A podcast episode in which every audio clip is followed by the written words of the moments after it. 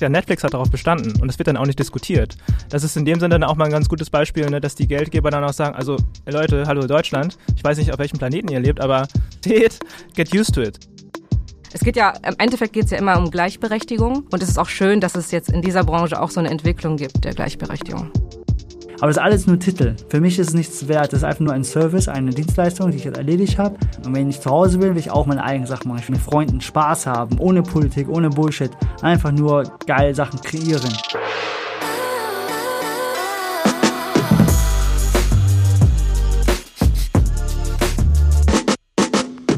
Xin chào các bạn và und herzlich willkommen zum Rise and Shine Podcast, dem Podcast für wir deutsche Geschichten und Perspektiven. Mein Name ist Vanessa Wu, ich bin Redakteurin bei Zeit Online und ich hoste diesen Podcast zusammen mit Mintu Tran, freie Hörfunkjournalistin unter anderem für WDR Cosmo. Und äh, wegen der Pandemie hatten ja die Kinos sehr lange zu, Filmstarts wurden verschoben und so weiter.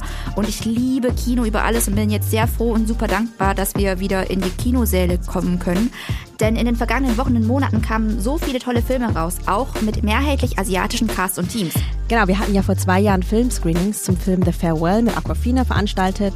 Und seitdem sind auch ganz viele andere tolle Filme rausgekommen. Minari zum Beispiel mit Steven Yeun. Ähm, in Deutschland gab es auch Dokumentarfilme wie Jackfruit von Thuy Chang Nguyen und der Film Mein Vietnam, der auch für den Civis-Preis nominiert war.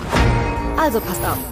Mein Name ist Raya. Unsere Länder bekriegen sich schon seit wir denken können. Unsere Völker sind sich nie einig. Meine Tochter, ich glaube fest daran, dass wir wieder vereint sein können. Aber jemand muss den ersten Schritt tun. Um den Frieden wiederherzustellen, müssen wir den letzten Drachen finden. Du bist das Werk all jener, die vor dir kamen. Das Vermächtnis deiner Familie. Du bist deine Mutter. Und ob es dir gefällt oder nicht. Du bist auch dein Vater.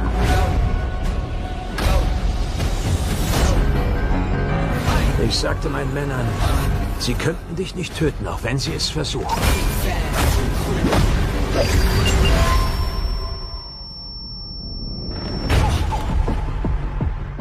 Glücklicherweise hatte ich recht. Der Disney-Film Raya und der letzte Drache mit der allerersten südostasiatischen Disney-Prinzessin und Shang-Chi and the Legend of the Ten Rings, der erste Marvel-Superheldenfilm mit einem asiatischen, nämlich chinesischen Superhelden. Wir sind auf jeden Fall sehr aufgeregt und freuen uns riesig über unsere Gäste für diese Folge. Und wir nehmen gerade von zwei verschiedenen Orten auf. Bei uns im Zeit Online Studio in Berlin sitzt Christine N. Zalamea. Wir nennen sie einfach mal Chrissy und ja, verständigen uns darauf. Ja, hi. sie ist Schauspielerin, Synchronsprecherin und Autorin. Für die auf Deutsch synchronisierte Version vom Film Raya und der letzte Drache ist sie in die Hauptrolle geschlüpft. Außerdem hat sie den Grimme-Preis für die Mystery-Serie Wishlist bekommen. Herzlichen Glückwunsch da nochmal. Oh, das ist schon ein bisschen her. Ja, ja, danke schön. Aber trotzdem danke, ja. ja. Und bei mir im Cosmo-Studio in Köln Widan John.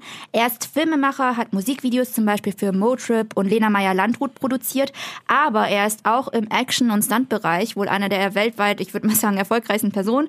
Er hat als Action-Designer am Film von Shang-Chi gearbeitet, aber auch für andere Kino-Blockbuster, wie zum Beispiel Dune, der auch gerade erst rausgekommen ist. Und was ich glaube ich am coolsten finde von all dem, er ist offizieller Teil vom ähm, Stunt-Team von Jackie Chan. Was ich mega krass finde, weil er natürlich ein mega Kindheitsheld ist von mir. Ja, mega. Wow, Sigmar, ja. vielen, vielen Dank. Das klingt Und gut, ne, wenn man das so zusammenfasst. Ja, das war jetzt äh, auf jeden Fall sehr überraschend, war ich jetzt gerade. oh, ja. so viel habe ich schon gemacht, wow. Ja, und last but not least, wir toppen alles. Wir haben diesmal drei Gäste bei uns. Bei mir in Berlin noch sitzen neben ähm, Chrissy noch Dio Hao Do. Er ist Filmregisseur und Autor. In seinem Schaffen beschäftigt er sich vor allem mit unterschiedlichen Perspektiven auf den Vietnamkrieg oder wie unsere Familien ihn nennen, den amerikanischen Krieg. Er hat auch die gemeinnützige Initiative Berlin Asian Film Network gegründet, kurz BAFNet, mitgegründet, oder? Mit äh, Chang? Genau, mitgegründet. Die sich für differenzierte Repräsentationen asiatisch-deutscher Lebensrealitäten in Film und Fernsehen einsetzt. Mit BAFNet engagiert er sich auch in der Initiative Vielfalt im Film für mehr Diversität in der deutschen Filmbranche. So, bam. Wow. das ist die längste Anmoderation, die wir, glaube ich, ever nice, so geschrieben nice. haben für unsere Gäste. Wir mussten sie echt runterschreiben, weil wenn ich, ich, ich hätte mir nicht verziehen, wenn ich eine eurer krassen Sachen irgendwie vergessen hätte. Bestimmt haben wir irgendwas vergessen. Haben wir irgendwas vergessen? Ist irgendwas noch ganz, ganz Stimmt, wichtig? haben wir irgendwas vergessen, was ihr irgendwie erwähnt haben wollt? Ich bin noch so geflasht. Ja, wir haben auch eine Einstiegsfrage an alle. Und zwar, ihr arbeitet heute alle im Bereich Film und ähm, beobachtet wahrscheinlich auch die Branche, aber wie war das eigentlich, als ihr aufgewachsen seid? Was waren da eigentlich eure so Lieblingsfilme und Serien als Kinder? Habt ihr viel Fernsehen? Also ich habe viel Fernsehen geschaut. Ja, ich habe ja. nur Fernsehen geguckt, habe ich gefühlt, das Gefühl, bis das Internet kam, da war ich nur noch im Internet. Aber Sailor Moon natürlich, ne? Hier sieht man es an meinem Handy, an meinem. Und Dragon Ball, ne? Da, Oh, ich zeig's habe ein Sailor. Moon Tattoo, Leute. Oh wow, wie geil! Was denn für ein Sailor Moon Tattoo? Ähm, hier ist nur so ein Sailor Moon Mond. Ah, und weil ihr es ja jetzt nicht sehen könnt, ich beschreibe mal hier äh, meine Handyhalterung. Das ist die Luna von Sailor Moon. Und meine Socken sind auch Luna-Socken. Das ist die Katze, ne? ja, genau, das ist die Katze von Sailor Moon. Ah. Ja, ja, ja, ja. Und wer warst du bei Sailor Moon?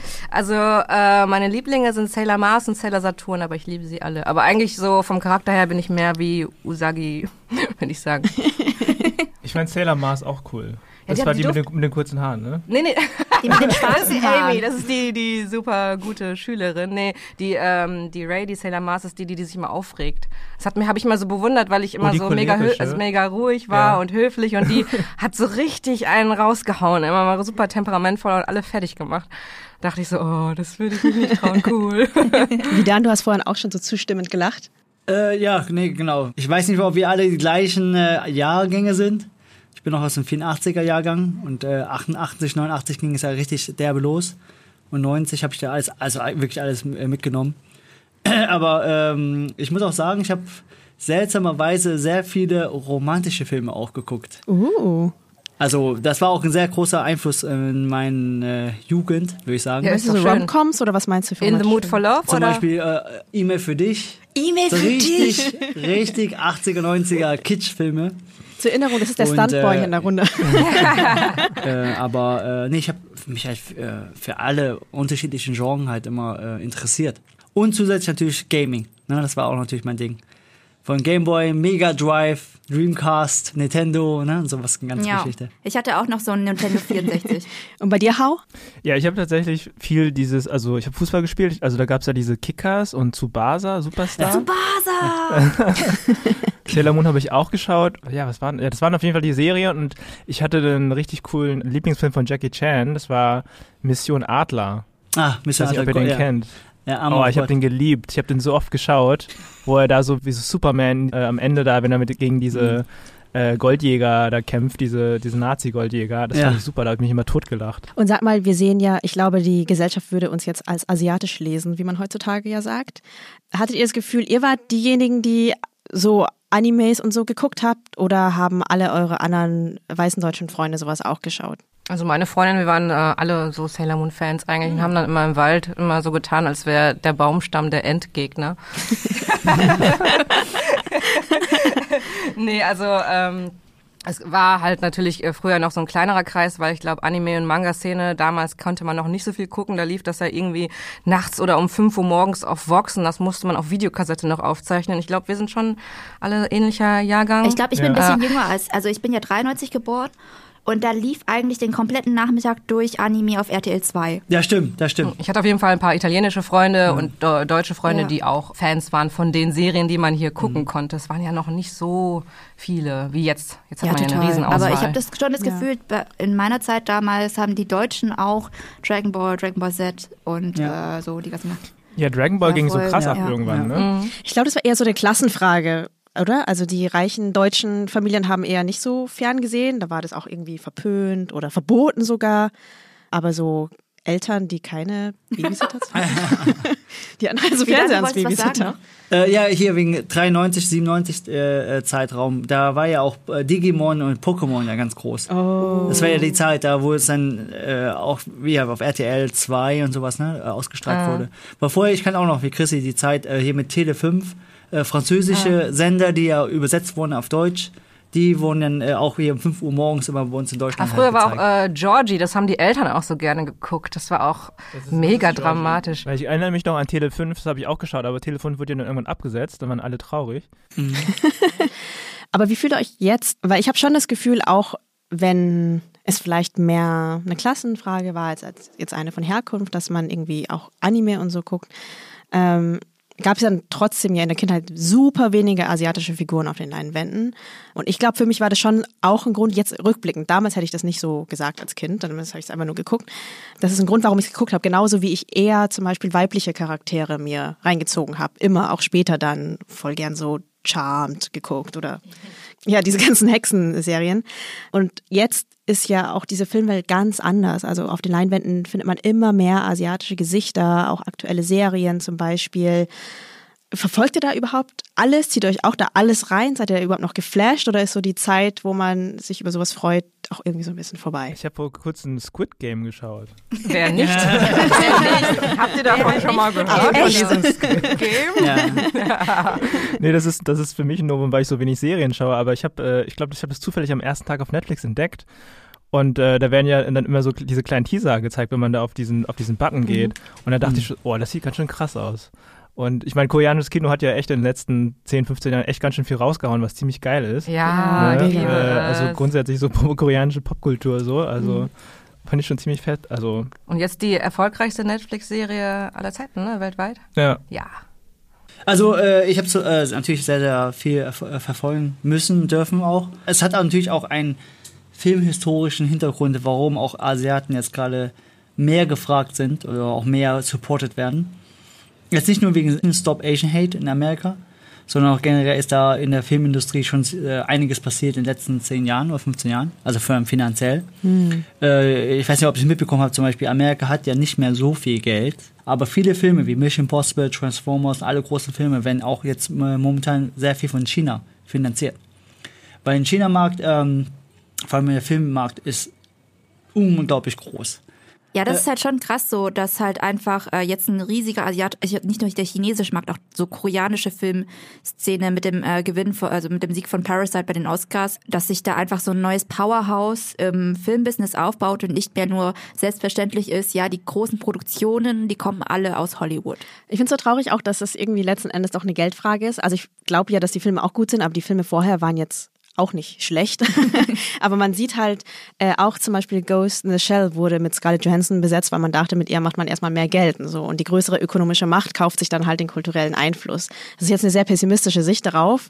Aber äh, was auch immer der Hintergrund ist, ich freue mich, dass es so ist. Und ich frage mich auch ein bisschen, glaubt ihr, das ist alles gerade so ein Hype, das ist irgendwie gerade neu, man sieht so ein paar Gesichter und es geht wieder vorbei? Oder glaubt ihr, dass es irgendwie nachhaltig ich glaube, dass es nachhaltig ist. Also ich weiß nicht, wie ihr das beobachtet habt, aber Ghost in the Shell ja. war ja auch im Box Office einfach nicht erfolgreich, mhm. weil äh, ich glaube, die Leute checken so langsam, die akzeptieren auch solche Sachen nicht mehr, das Publikum.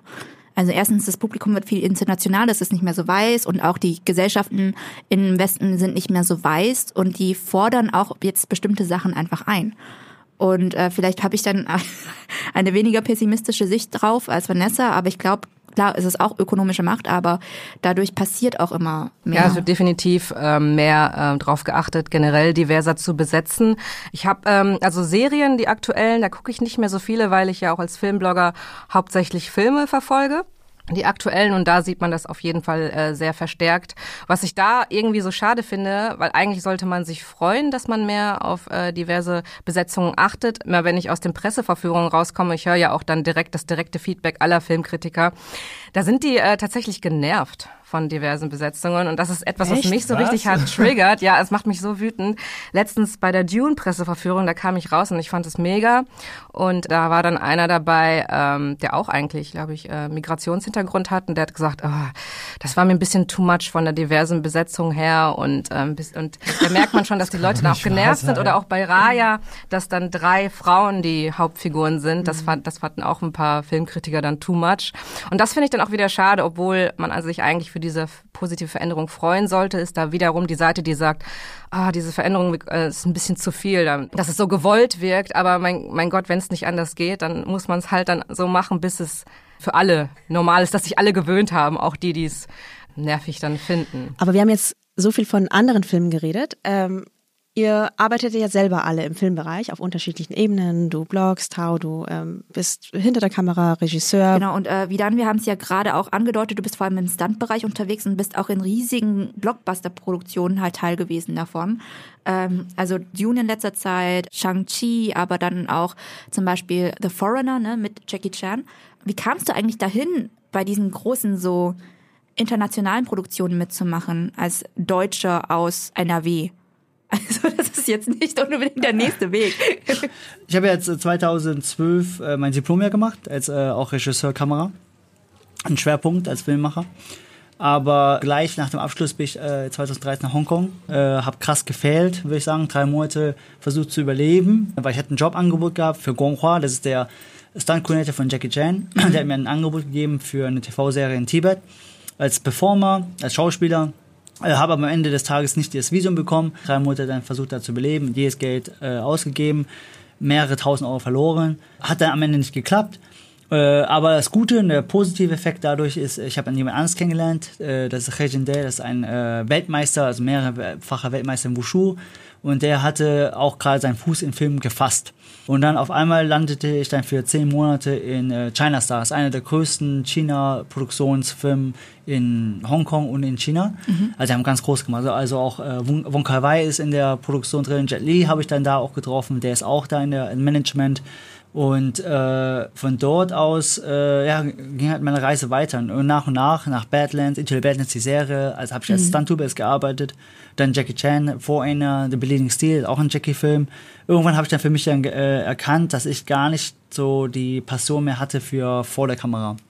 Weil ich habe auch gesehen, dass andere Leute viel interessanter sind, auch viel mehr Spaß haben vor der Kamera und ich wollte mehr kontrollieren.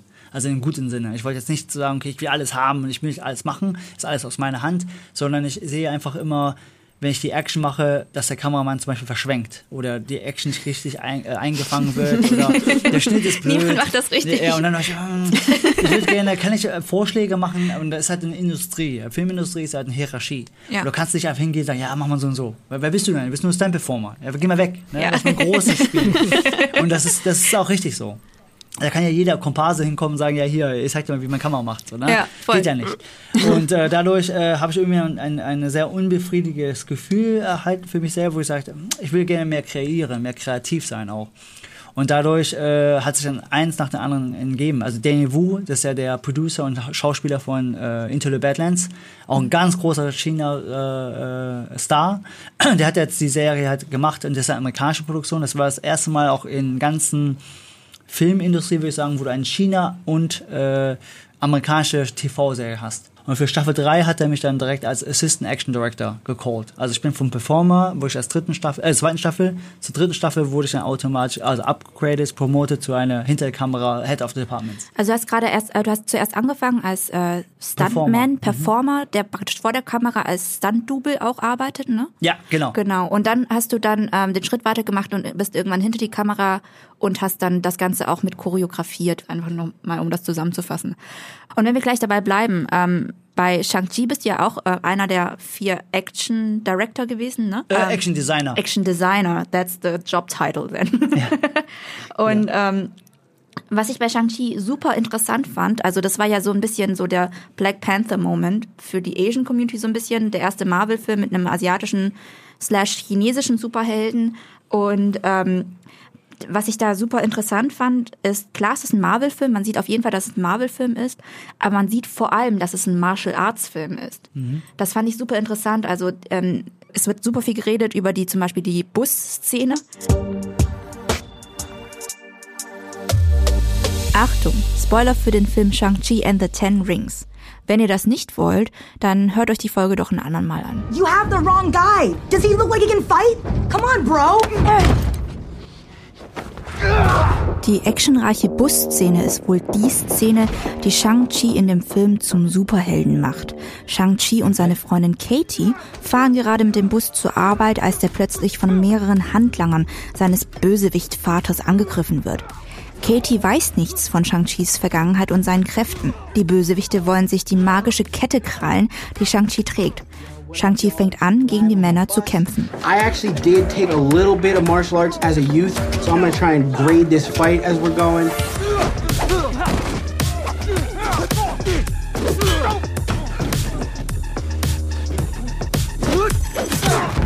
Kannst du vielleicht ein bisschen mehr darüber erzählen, was hast du genau ähm, designt und wo warst du involviert und was war so der Prozess dahinter, so diese Kampfstile für die Charaktere zu entwickeln?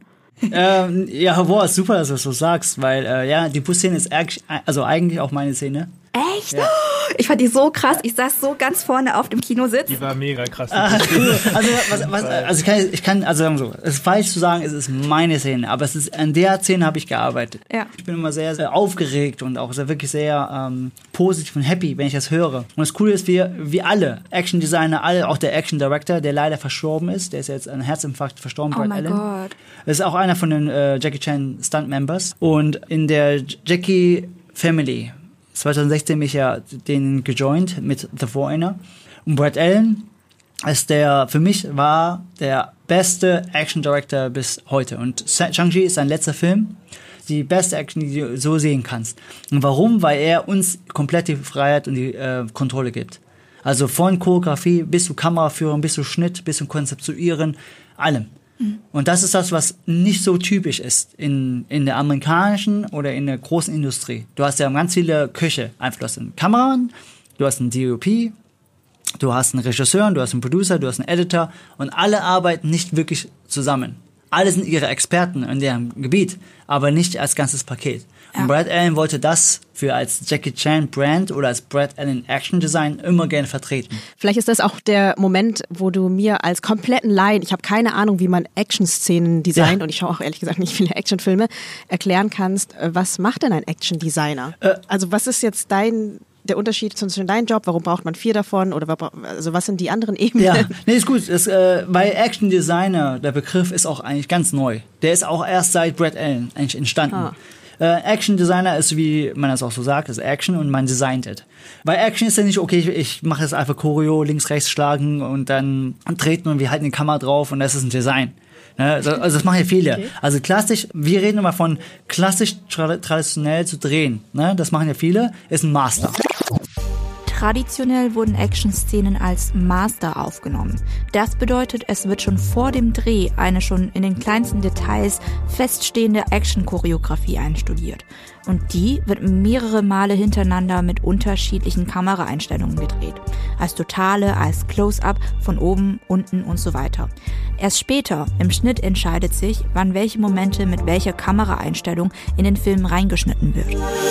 Und das ist aber immer Kacke. Also das ist nicht gut. Du drehst ja irgendetwas, du siehst viele Fehler, wird nicht korrigiert und dann im Schnitt kannst du gucken, wie das da zusammen äh, funktioniert. Und meistens ist dann, was passiert, man schneidet, schneidet, schneidet, schneidet und es ist einfach so verschnitten.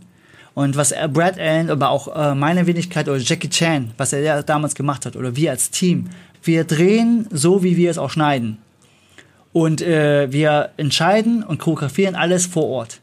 Also wir kommen am Set, wir haben alles, wir wissen, okay, wir machen drei, vier, fünf Schläge oder Beats, wir nennen es Beats, Choreografien-Beats, wir machen die nur von der einen Einstellung. Und so, genau so drehen wir.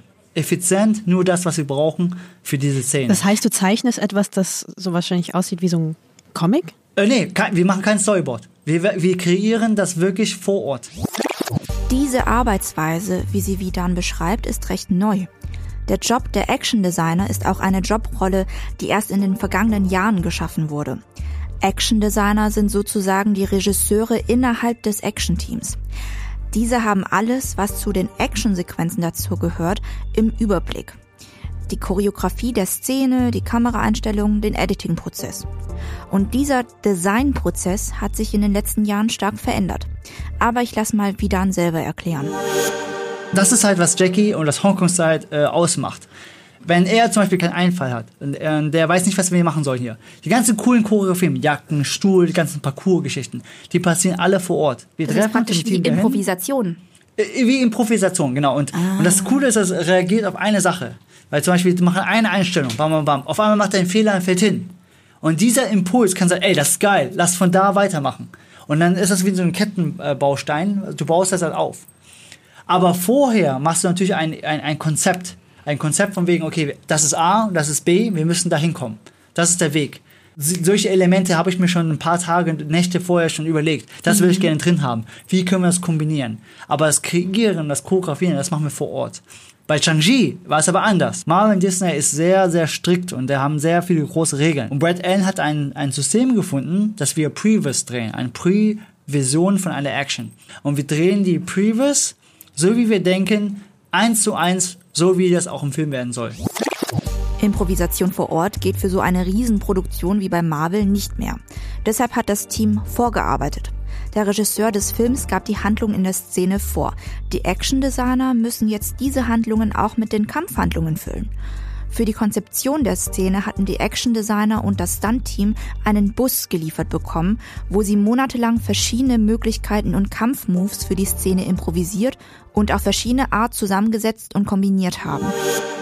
Und äh, aber das, dieser Prozess, wir haben fünf Monate nur für die Busszene verbraucht. Jeden Tag zehn Stunden war ich da drin und habe jedes Mal überlegt, was machen wir, was machen wir. Und wir hatten insgesamt fast 25 Versionen vom Bus-Fight. Komplette Versionen, die unterschiedlich sind. Und nach irgendwann haben wir auch keine, boah, ich habe keine Ahnung, was sollen wir noch mal anders machen. Wir Ja. haben schon alles gemacht, wir haben schon alles choreografiert, alles ausprobiert. Für mich ist so, wenn ich die Bus sehe, oh Gott, ich erinnere mich jeden Tag da in einem Busszene. Äh, Ja, Bus vielleicht erinnerst du dich daran halt an diesen krassen Prozess, der halt so langwierig war, Genau, so 25 genau. Versionen von diesem ganzen Ding durchchoreografieren. Aber für uns war es halt, boah krass, da hast du irgendwie eine Hommage an das und dann haben Ja. wir eine Hommage an das und das war halt voll cool so zu sehen. Aber wir müssen so langsam zum äh, nächsten Gast los, deswegen vielleicht noch eine letzte Frage an dich. Man merkt ja, dass du super Leidenschaft hast für den Beruf und ich kann dich kaum bremsen, weil manchmal muss ich dich ein bisschen bremsen, damit man dich ein bisschen besser versteht.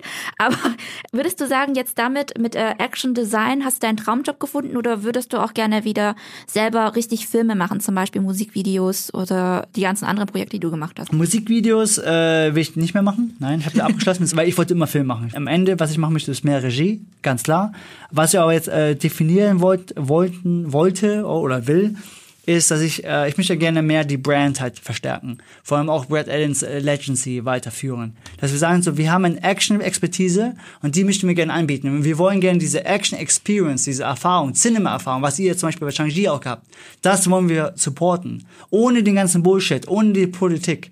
Sondern wir sind da, wir können von Anfang vom Konzept bis zum Drehen und zum Schnitt und Visual Effects haben wir komplett die äh, Expertise und die Kontrolle. Ich finde es halt auch ganz interessant, weil, äh, wie gesagt, das kommt ja irgendwie aus einem Jackie Chan Stunt-Team, irgendwie Hongkong-Film, da hast du ja auch angefangen, da bist du irgendwie reingerutscht. Und jetzt ähm, praktisch arbeitet ihr mit amerikanischen Filmdirektoren zusammen und äh, kreiert irgendwie so eine Kultur zusammen. Und das finde ich ganz schön. Also ich finde das cool, diese, äh, dass ihr das miteinander verschmelzt. Wir wollen mit unserem nächsten Gast sprechen, die auch an einem Actionfilm gearbeitet hat, kann man das so sagen? Ja, ist auf jeden Fall ne, auch ein äh, Martial Arts Film, ne? Raya. es gab mehr Essensszenen, als es Kampfszenen, glaube ich, gab, aber trotzdem würde ich sagen, Ich will den unbedingt noch sehen. Wo ist der denn zu Kann man den auf, äh, Kann man auf Disney Plus gucken. Disney Plus? Ja. Okay. Das ist das einzige Abo, was ich, glaube ich, nicht habe. Äh, nee, du kannst ihn auch auf anderen Plattformen einfach ähm, Okay. streamen. Das habe ich dann nämlich gemacht und ich muss sagen, das war ein so, so, so zauberhafter Film auf so vielen Ebenen. Ich habe ihn total gerne geschaut. Aber vielleicht auch zu dir die Frage, wie kam es denn zu deiner Rolle? Weil das Besondere an dem Film war ja nicht nur, dass der Film in Südostasien gehalten war und die Hauptfigur südostasiatisch war, also war ein Fantasieland und es waren alles Fantasieländer und so weiter, sondern dass auch tatsächlich im Original ähm, hinter der Kamera ganz viele asiatische Menschen gearbeitet haben, sowohl solche, die in Asien geboren waren, als auch in den USA. Adele Lim, die in Malaysia geboren ist zum Beispiel und vorher die Crazy Rich Asians Adaption geschrieben hat, hat das Drehbuch geschrieben zusammen mit Queen Nguyen, der Vietnamese American ist und auch Martial Arts Supervisor war und jetzt auch in Deutschland sogar die Synchronstimme wurde mit einer südostasiatischen Person besetzt. Das finde ich schon sehr besonders. Meinst du, das Total, war total. bewusst, eine bewusste Entscheidung so? Ähm, ich glaube nicht, dass es so, so eine bewusste Entscheidung war. Ich glaube, es war auch tatsächlich Glück, weil der ähm, Axel Malzacher, der die Synchronregie in Deutschland gemacht hat, das ist der Regisseur, der mich vor sechs, sieben Jahren entdeckt hat als Synchronsprecherin. Und das war auch der Regisseur, der mich immer wieder auf Castings eingeladen hat. Und Raya war die erste Rolle, mit der es geklappt hat. Und das ist auch gar nicht so einfach, äh, wenn man ähm, für einen Disney-Film auch fürs Synchron gecastet wird, weil das äh, durch drei Instanzen geht. Also erstmal durch das ähm, Studio in Deutschland und die Aufnahmeleitung und dort äh, den Regisseur, der muss es abnicken. Und dann äh, Disney Deutschland muss sich alle angucken und abnicken. Und dann auch noch äh, hört sich das jemand an äh, in Amerika. Oh, die verstehen auch gar kein Deutsch. Genau, es ist interessant, weil die hören sich dann die, äh, die Deutschland-Castings an und die Ah. entscheiden dann. Weird. Genau. Ich habe ja auch den Teaser schon synchronisiert und da durfte ich noch nicht darüber reden, dass ich den Teaser synchronisiere, weil da noch nicht feststand, ob ich die Rolle wirklich kriege im Film tatsächlich. Weil da war immer noch der Casting-Prozess. Das war da noch nicht entschieden. Also es war, ähm, ich glaube tatsächlich, ähm, es war gar nicht so drauf angelegt, dass die tatsächlich jemanden gesucht haben hier in Deutschland. Wobei man auch sagen muss, dass tatsächlich in der Synchronbranche ist es mittlerweile auch so, dass sie darauf achten, vermehrt achten. Echt? Auf diver diverse ja Besetzungen, was ja. ja. das ist total faszinierend, dass sich das jetzt auch so ändert und dass es so eine Veränderung gibt. Ja, das finde ich äh, ganz spannend, weil wenn man sich äh, viele der großen Synchronsprecher in Deutschland anguckt, sind das ja doch, äh, ja, also wenn man die, die ganz bekannten sind ja die meisten, also so gut wie alle deutsch, ne? Mhm. Die ganzen großen Stimmen. Und es ist jetzt interessant, dass es äh, mehr Chancen äh, gibt, auch für Menschen mit anderen Hintergründen. Gerade Stimmen ist es schon irgendwie schräg, dass Ja. es auch da weniger Ja. Diversität gibt. Ähm, ja, ähm, man sagt ja auch, also ich will jetzt nicht konkret sagen, weil ein Schauspieler mh, aus dem oder dem Kulturbereich ist, sollte es auch in anderen Ländern so besetzt werden. Ähm, wenn die Stimme passt, dann passt sie und das Schauspieltalent. Aber grundsätzlich ist es einfach schön, dass es äh, auch in diesem Arbeitsmarkt darauf äh, geachtet wird, dass äh, die Jobs nochmal breit gefächerter verteilt werden. Und ähm, einfach so auch als Vorbilder, weil ich, ich kenne jetzt persönlich, es tut mir auch leid, wenn ich da jetzt jemanden übersehe, keine äh, andere, also ich hatte jetzt nicht das Vorbild, wo ich sagen konnte, oh, die äh, hat auch irgendwie asiatische Wurzeln und ist auch Sprecherin, cool, dann kann ich das auch machen. Das hatte ich so in dem Sinne nicht, aber es ist cool, immer sowas zu haben, so genauso wie beim Schauspiel, ne? Wenn man dann ähm, sieht, dass in einem großen Film eine asiatische Hauptrolle ist, oder eine asiatische Schauspielerin oder Schauspieler, dann ist man eher inspiriert, auch daran zu glauben, dass man sowas machen kann, weil, weil man sich ja repräsentiert fühlt, weil man da Ja, auch so total. eine, es geht ja, im Endeffekt geht es ja immer um Gleichberechtigung und es Mhm. ist auch schön, dass es jetzt in dieser Branche auch so eine Entwicklung gibt der Gleichberechtigung. Ja. Chrissy, vielleicht gleich eine Frage von mir. Wir haben ja wieder auch gefragt, wie er in die Actionbranche so ein bisschen gerutscht ist. Ja. In der Synchronbranche. Ich kenne tatsächlich einige SynchronsprecherInnen aus meiner Zeit in München. Und bei mir war es so, die meisten, die ich kenne, deren Eltern waren schon Synchronsprecher. Und dann sind die irgendwie da auch mit reingerutscht. Und natürlich bleibt es dann auch irgendwie weiß. Also deswegen, ich habe das schon das Gefühl gehabt, dass die Branche extrem in sich geschlossen ist. Deswegen äh, die Frage an dich so, wie bist du da überhaupt reingerutscht? Ja, es ist wirklich so. Sie sind alle miteinander verwandt. Das ist der Wahnsinn. Als Beispiel, ein guter Kollege von mir ist der Dennis Schmidt-Forst. Das ist, äh, glaube ich, einer der meistbeschäftigsten Sprecher in Deutschland, der unter anderem den ähm, Ryan Reynolds spricht. Seine Frau ist die Sprecherin oder eine Sprecherin von Kira Knightley. Der Vater von ihr ist der Sprecher von Bruce Willis. Ähm, genau, deren Kinder sind auch alle Sprecher. Und äh, der Bruder von Dennis Schmidt-Forst ist der Sprecher von äh, Leonardo DiCaprio. Und so weiter und so fort. Stell Ne? dir Also mal ein man, Familientreffen vor. Genau. Wie das, wie das Weihnachten bei denen klingt. ja, also, also wenn, wenn, gut, dass ich jetzt äh, äh, Sprecherin geworden bin, dann weiß ich, dass ich meine Kinder auch in die Branche bringen kann.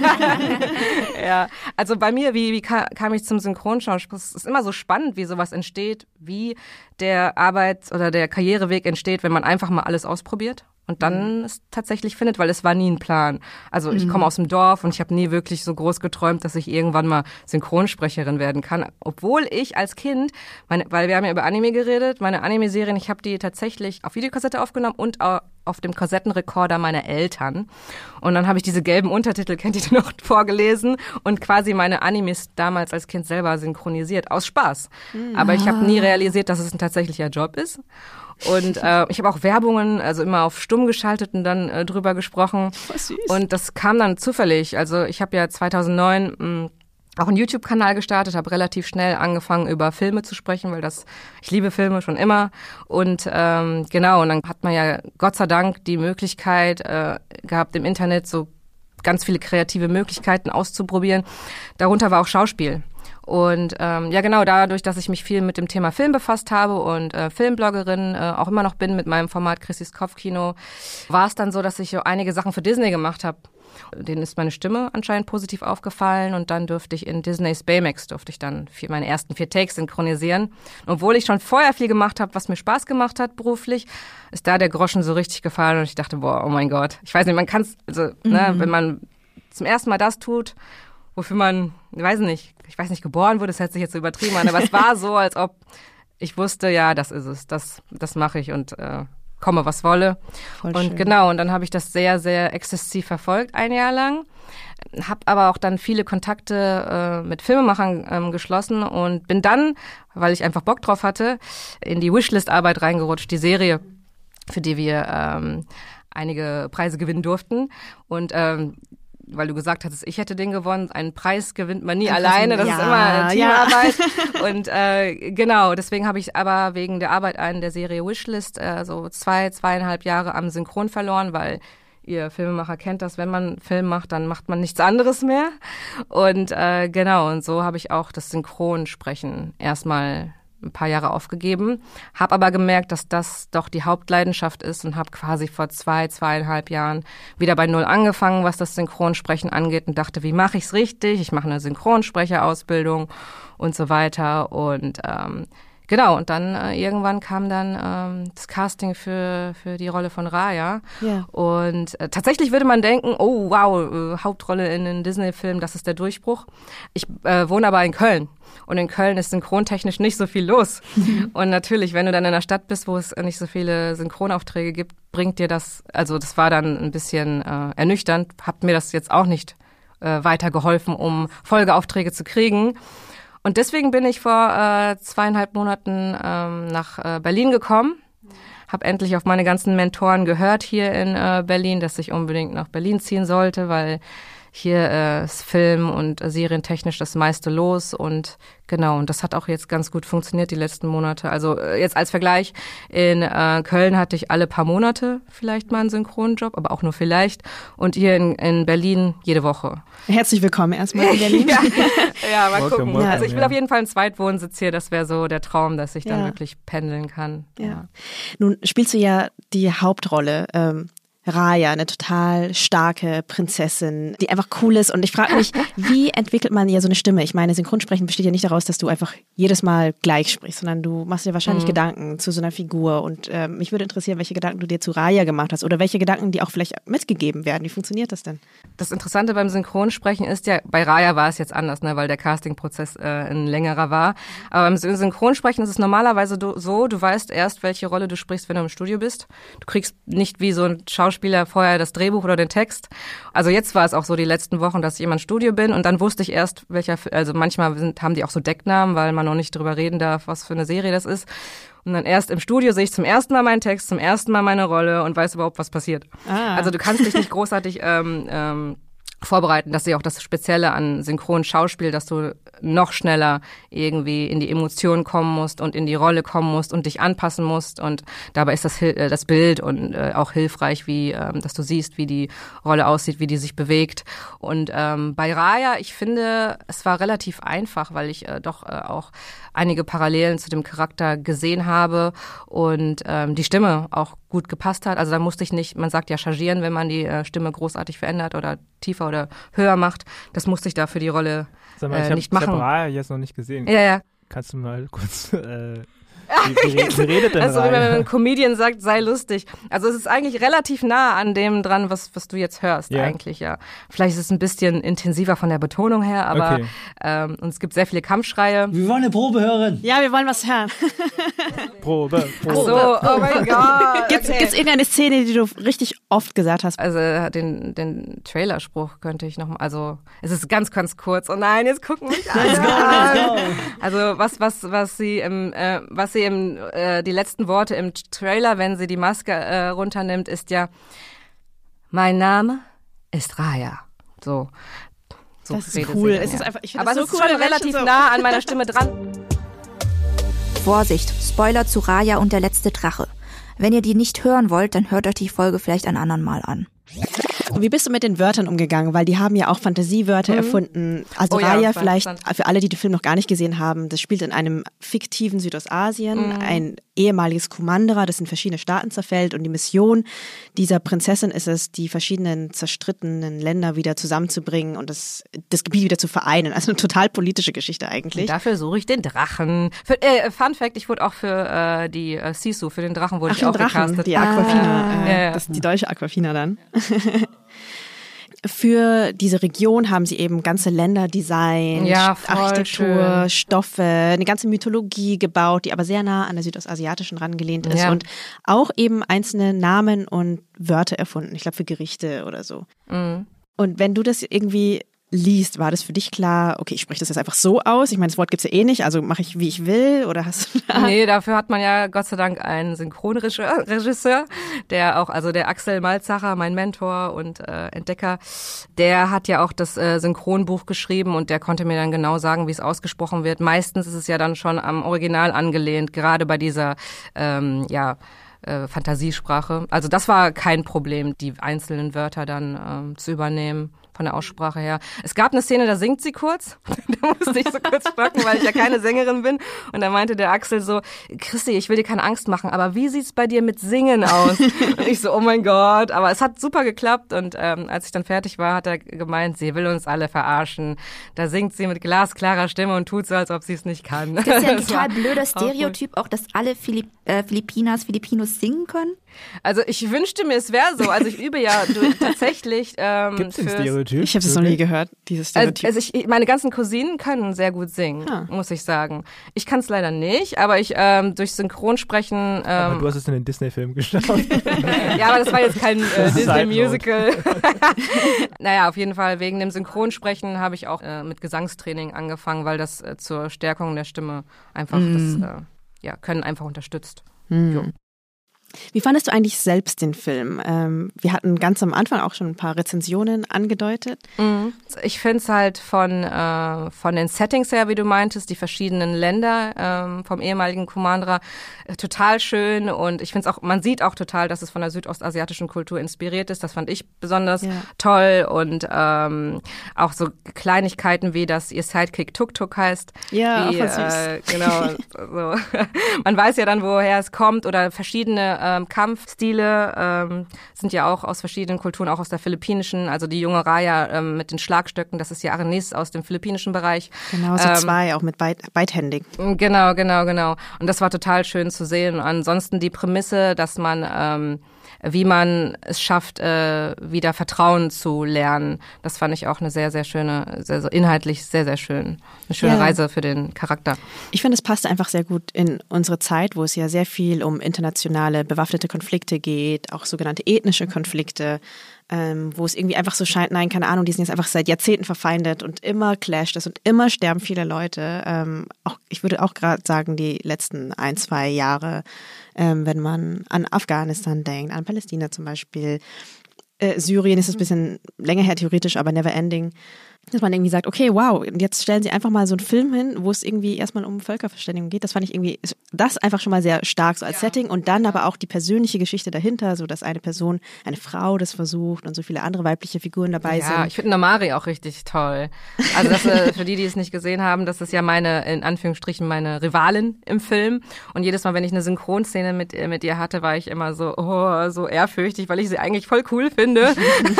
ist halt so eine richtig äh, taffe, coole Sau. Ähm, ist auch eine ganz, ganz tolle Figur, ja. Aber was mich tatsächlich ein bisschen geärgert hat, war die äh, Rezeption. Ich würde mal behaupten, dass ich persönlich Raya nicht nur gut fand, weil es in Südostasien gespielt hat und ich noch keinen Südostasien-Disney-Film gesehen habe, sondern eben aufgrund der Botschaft, aufgrund der Detailverliebtheit. Ähm, und gerade weil sie zum Beispiel dran gedacht haben, für so einen asiatischen Film, das ist jetzt inzwischen auch schon wieder sehr klischeehaft, aber mit so viel Essen zu füllen. So, Essen ist das gemeinsame Ding. Über, bei Essen wird über Politik diskutiert. Essen ist immer ein ständiger Begleiter. Ähm, und bei Essen kommt man irgendwie zusammen, Familie Ja, und also ja, alle Bündnisse werden über Essen geschlossen. Und das finde ich halt so, ja, auch irgendwie so ganz zauberhaft. Und das hat irgendwie auch so was total Märchenhaftes. Aber in der Süddeutschen Zeitung zum Beispiel war ähm, eine Rezension, ich lese einfach mal eine Stelle vor. Ähm, da heißt es, doch um zu berühren. Und was anderes will ein Disney-Großprojekt, äh, wenn nicht das? Dazu ist alles viel zu cool hier. Die Heldin, die ihre Fahrt durch die Einöde in abgeklärten Worten kommentiert. Ich weiß, was ihr denkt. Ein einsamer Reiter in einer dystopischen Welt. Du kannst es besser, du kannst es so gerne nochmal sagen. Ich weiß, was ihr denkt. Ein einsamer Reiter in einer dystopischen Welt. Mega. Das ist sehr viel schöner, als ich das jemals könnte. Jedenfalls schreibt die Autorin dann weiter, die sich als Proviant selbstgemachtes Jackfruit Jerky einpackt, die sich Drachennerd nennt, weil sie den letzten Drachen sucht, der wieder alles richten soll zwischen den verfeindeten Stämmen ihrer Heimat. Das ist die Sprache von US-amerikanischen Teenagern, wie Hollywood sie sich momentan vorstellt. Irgendwo zwischen gelernter Selbstironie und zwanghafter Suche nach der nächsten Pointe. Raya sieht schön aus, aber für solche Dialoge hätte das Kreativteam des Films nicht nur Recherche durch den ganzen Subkontinent reisen müssen. So, und ich finde diese Rezension tatsächlich ja an so vielen Stellen Ja, Filmkritiker halt, ne? ähm, kulturblind tatsächlich. Also ich finde es tatsächlich problematisch. Jetzt nicht nur, dass ich sagen würde, es ist Geschmackssache, sondern erstens, Wie arrogant auch. Als ob deutsche Dialoge so viel besser ja, geschrieben geh, sind. mach als Fernsehen die. an. Alles so richtig schlimme Dialoge. Und überhaupt die Fixierung auf Dialoge finde ich ist einfach eine komplett westliche, eurozentrische Angelegenheit, weil Kommunikation in vielen anderen Kulturen, ich bin jetzt Anthropologin, darf ehrlich mal raushängen lassen, ja. auf ganz, ganz vielen anderen Ebenen stattfindet. Ich habe vorhin äh, über Essen gesprochen, Stoffe, Nähe. Ähm, es ist auf so vielen Ebenen berührend. Du hast ganz viele Familiensituationen, ganz viele spirituelle Situationen, für die, ich würde einfach mal behaupten, die Kritikerin vielleicht auch einfach keinen Sinn hatte. Zum Beispiel am Anfang betritt sie diesen Gebetsraum mit dem äh, Drachenstein, ich weiß nicht, wie er heißt, aber da zieht sie einfach zum Beispiel ihre Schuhe aus und mm. die setzt sich mit ihrem neben ihrem Vater auf eine Weise hin. Sie kniet sich hin ähm, sodass man die Füße nicht sieht und dass die Kamera, dass die Füße auch gar nicht zur Kamera gerichtet werden. So, das mhm. ist eine absolut kultursensible Art, diese Szene zu filmen. Ähm, so ein Detail, auf das man einfach geachtet hat. Überhaupt genau diese ganzen Familiengeschichten. Ähm, es wird auf anderen Ebenen kommuniziert und das, glaube ich, hat einfach diese Autorin gar nicht gesehen, würde ich jetzt behaupten.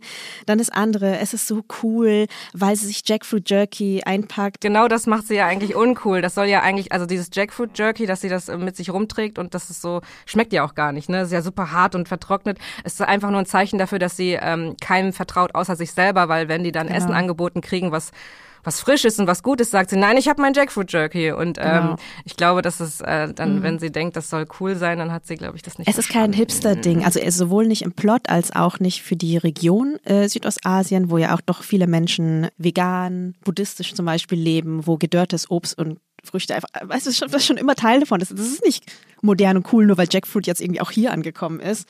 Was übrigens im äh, Film übersetzt wurde als Jakobsfrucht-Dörrfleisch. Ja, das war irritierend. Ja, das war auch für mich so schwer zu auszusprechen, weil ich dachte, okay, jetzt sage ich Jackfruit Jerky, dann gucke ich ins Buch und da steht dann Jakobsfrucht-Dörrfleisch. Ah, ah, okay. ich dachte auch bei Dörrfleisch, ja, war ja. irritiert. Ich glaube, man hätte Jackfruit Jerky eher verstanden, aber okay. Ja. nee, und auch ach, keine Ahnung, irgendwie, äh, mich hat's geärgert, weil ich glaube, ja. dass es irgendwie auch so problematisch war. Auch, dass der erste Satz, den ich gerade vorgelesen hatte, doch um zu berühren, ähm, dazu ist alles viel zu cool hier. Und ich finde, man muss in diesen Zeiten ein bisschen besser aufpassen, ob man Gefühlskälte asiatischen Filmschaffenden und Filmen und Narrativen und Umsetzungen unterstellt das ist, das kann man nicht so einfach, also wisst ihr so, es gibt mhm. einfach so mhm. bestimmte Dinge, die mit, keine Ahnung, Antisemitismus kodiert werden, kein Vergleich jetzt, aber ähm, und genauso würde ich sagen, Gefühlskälte, äh, denk vielleicht noch darüber nach, ob du vielleicht ein Gefühl einfach nicht verstanden hast, weil ja. es einfach auch dieses ewig lange entmenschlichende Narrativ ist. Ja, aber es ist ja nicht nur Gefühlskälte, die äh, die asiatischen Filmen und äh, Schauspielern äh, unterstellt wird. Also zum Beispiel bei Squid Game ist ja der Vorwurf auch, dass es, äh, dass die Schauspieler so Overacting machen. Also das habe ich in ganz vielen deutschen Rezensionen gelesen. Ich kann das jetzt nicht alles irgendwie so. Mhm. Habe ich letztens auch wieder gehört, ja. Mhm. Das habe ich überhaupt nicht verstanden. So gar nicht. Hast du es vielleicht äh, ähm, äh, nicht im, hast du es im Original geguckt? Ich habe es im Original ja, geschaut. Ich glaub, ja, ich glaube, viele haben es in, in der deutschen Synchro geguckt und das Ding ist mit dem deutschen Text, das ist nicht, das stimmt, passt halt nicht ja. zu dem ähm, koreanischen Schauspiel weil es ja natürlich ja. eine andere Kultur ist und die gehen ja. ganz anders mit Emotionen um und spielen die ganz anders. Und deswegen, äh, ich habe es halt auf deutscher Synchro geguckt, das ist es, glaube ich, für die einfach nicht stimmig, weil die es gar nicht so kennen, dass man so ähm, solche emotionale Ausdrücke hat zu den ähm, deutschen Wörtern. Und wenn man es dann aber auf ähm, ähm, Koreanisch umstellt, dann ist es total stimmig vom Schauspiel her. Ich glaube, das ist das Ding, was die mit Overacting meinen. Vielleicht, das ist so eine, so eine, so eine Sehgewohnheit, glaube ich auch. Und um nochmal zurückzukommen zu der Kritik an ähm, Raya, das ist ja das, was ich äh, oft sehe bei den, oder ähm, ja persönlich erfahre bei den ganzen äh, Presseverführungen, dass, ähm, wie gesagt, diese Genervtheit über wir geben jetzt bestimmten Kulturen Raum oder besetzen äh, divers, dass, dass die diese Veränderungen äh, merken, aber irgendwie dann so ein, ähm, so, das so als ähm, ja reingedrückt, also so, so künstlich herbeigeführt finden und das ist de deswegen ist auch, deswegen genervt sind und es deswegen kritisieren wollen, ob es jetzt ja, gerechtfertigt ist oder nicht, ist denen dann auch egal. Und wie gesagt, der eine, der nach Dune rauskam und dann meinte so, oh, das war mir zu divers, den könnte man ja rein theoretisch auch fragen, wenn du durch die Berliner Innenstadt gehst, ist dir das auch zu divers mhm. oder was ist jetzt konkret das Problem? Und äh, ich glaube, die Leute machen sich dann nicht, äh, sind dann nicht feinfühlig genug und machen sich nicht genug Gedanken über das, äh, was die da kritisieren, ob das überhaupt so ja, angemessen ist. Ja, weil manchmal gehört es einfach auch zum Kontext. Das Jackfruit Jerky zum Beispiel oder auch, ähm, dass es weibliche Hauptfiguren sind. In ja, Südostasien ja. waren einfach traditionell viele Matriarchate. Das so. finde ich, find ich auch so geil an Raya, dass du auch in den Armeen siehst, dass da viele ähm, weibliche Soldatinnen sind. Äh, das finde ich auch richtig cool und ähm, ja. Ja, und so es, ist, es all the details so. Es, es passt halt, ich finde, es passt auch. Und ich finde auch, unabhängig davon, dass es weibliche Hauptfiguren sind, es passt ja auch. Ja. Also ich könnte es mir auch gar nicht anders vorstellen. Ja, und wie gesagt, ich bin auch aufgewachsen mit vielen Filmen, wo hauptsächlich ähm, Männer die, äh, die Helden sind. Und mich hat's auch nie gestört oder genervt. Warum sollte es jetzt, wenn es anders mal anders ist, die, äh, die Menschen nerven, die Zuschauer? Das finde ich dann schade. Ich glaube, es ist einfach nur diese, dieses, äh, dass sich viel verändert. Von den Besetzungen her, von den Rollen her, wie sie geschrieben werden und äh, manche freuen sich über diese Veränderungen und manche mh, tun sich halt schwer mit Veränderungen, wie das immer so ist, ne? Was halt das Gemeine daran ist, dass ich das Gefühl habe, dass sie irgendwie anderen oder Sachen aus anderen Kulturen nicht so wirklich die gleiche Chance geben, wie zum Beispiel Sachen, die irgendwie aus dem deutschen Markt sind. Also zum Beispiel, keine Ahnung, wenn es halt irgendwie ein Squid Game ist oder eben Raya oder eben, keine Ahnung, Shang-Chi, wenn sie sehen, oh, most äh, äh, Majority Asian Cast oder erste südostasiatische Prinzessin sagen, dann verdrehen viele gleich die Augen und sagen, oh ja, schon wieder so ein diverser Film. Und Ja, legen, genau, genau Genau, das. legen halt keine fairen Kriterien an, äh, was halt äh, die Beurteilung von der Qualität des Films ist. Und qualitativ sind diese Filme gut, man kann gar nichts sagen. Und das ist ja das Gemeine daran, dass ich oft aus diesen Filmen rausgehe und Angst habe, wenn ich davor reingehe, oh Gott, der muss jetzt gut sein, der muss jetzt gut sein. Wenn er schlecht Ja, ist, dann wird er ja, Kritik ja, noch ja. mehr zerrissen. Ja, Ja, aber so gesehen fand ich es auch gut, dass zum Beispiel in der englischen Fassung ähm, Kelly Mary Tran ähm, gespielt hat, die ja aufgrund äh, ihrer Star Wars Rolle so einen harten Shitstorm bekommen hat, so rassistisch, dass sie ihre Social Media Kanäle zum Beispiel gelöscht hat und also das haben einfach irgendwie diese ganzen Fans von dieser weißen Fantasy-Welt nicht packen können, dass sie da spielt und jetzt ähm, hat sie zumindest diese Rolle, jetzt ist sie wieder auch irgendwie zurück. Ich habe auch irgendwie das Making of gesehen und wie sie auch, ich weiß nicht, ich fand, sie hat so gestrahlt und ich dachte mir, ja, weil vielleicht ist das einfach das bessere, gesündere Umfeld. ja. Und zum Glück war der Film auch gut. Das ist echt so krass. Man geht dann immer so aus Shang-Chi. Auch ich hatte so Angst, oh Gott, bitte lass nicht der schlechteste Marvel-Film sein. Dann war es einfach wirklich für mich einer der besseren. Und ich war so, oh Gott sei Dank. ja. Wobei natürlich auch Raya, würde ich sagen, würde ich jetzt nicht völlig unkritisch gucken. Also es gab schon so ein paar Sachen, wo ich auch sagen würde, es ginge besser, wobei es waren schon viele Sachen sehr gut. Die Leute waren auch, sahen auch divers aus, ne? hatten so jede Körperform, hatten verschiedenste Hautfarben, also auch Colorism hatten sie irgendwie reflektiert. Ja, Ähm, das fand ich besonders wichtig. Also für mich auch, weil ich ähm, äh, gerade was das äh, asiatische Sehverhalten angeht, das hatte ich immer das Gefühl, als ich aufgewachsen bin, dass die die Asiaten, die cool sind, so helle Haut haben oder generell Ja. das helle Haut so. Es war ja ist ja auch auf den Philippinen so diese ganzen Whitening Creams und dass die ganzen Models besonders helle Haut haben und ähm, europäische Vorbilder haben. Das hat, hat mich natürlich auch total beeinflusst und deswegen war es auch so schön, ähm, dass Raya so eine Hautfarbe hat wie wie ich, ähm, weil es ist super bedeutsam und ähm, ich habe auch die Trailer-Reactions geguckt zu Raya und da war auch eine Frau, die hat dann vor Freude geweint, weil äh, einfach bei der Vorstellung, dass es jetzt so eine Puppe geben wird, die so aussieht äh, wie wie die Kids, also wie ähm, die äh, südostasiatische Wurzeln haben, dass die so diese Identifikationsfigur haben und ähm, genau so eine Puppe haben, mit der die spielen können. Und ich fand sowieso erstaunlich, obwohl ich ähm, nur die ähm, Stimme ähm, leihen durfte, äh, hatte es sehr viel Feedback gegeben auf Social Media. Zum Beispiel mein Lieblings äh, Markt in Köln hat dann so einen Bericht gepostet darüber, ähm, dass äh, ja die Sprecherin auch ähm, südostasiatische Wurzeln hat und die waren total stolz und äh, das fand ich ähm, das fand ich richtig schön, dass es dass das ja so einen Einfluss hatte, so einen positiven für die Community auch in Total. Deutschland. Ja, und auch innerhalb Asiens ist es einfach nicht selbstverständlich. Ich erinnere mich auch noch, dass da, als ich dann auch anfing, so Asien, asiatische Menschen für cool zu halten, auch in Filmen zum Beispiel und dann Wonka Wai Filme gerne geguckt habe, In the Mood for Love, schönster Film der Ja. Welt und aber da hast du halt auch so diese super hellhäutige Frau, die sehr groß ist irgendwie und diese hohen Krägen trägt und dann dachte ich auch immer so, oh Mann, diese Art von asiatisch wäre ich gerne, wenn ich sehr ehrlich bin. Ähm, Ja, das ist bei mir auch noch ganz, ganz tief drin. Ich habe auch erst, glaube letztes Jahr aufgehört, äh, meine Bilder, meine Hautfarbe aufzuhellen, also so Filter zu benutzen, wo ich heller bin, weil das so so äh, drin ist, dass das schöner ist. Und deswegen ist es so wichtig, dass man auch ähm, in der Popkultur äh, das äh, reflektiert kriegt, dass es, dass es real ist, dass die Frauen so aussehen und dass es auch schön ist. Ja. Dass man also generell, dass man sich einfach vertreten sieht und weiß, okay, äh, ähm, ich bin okay, so wie ich bin und ich kann alles erreichen. Ja. So.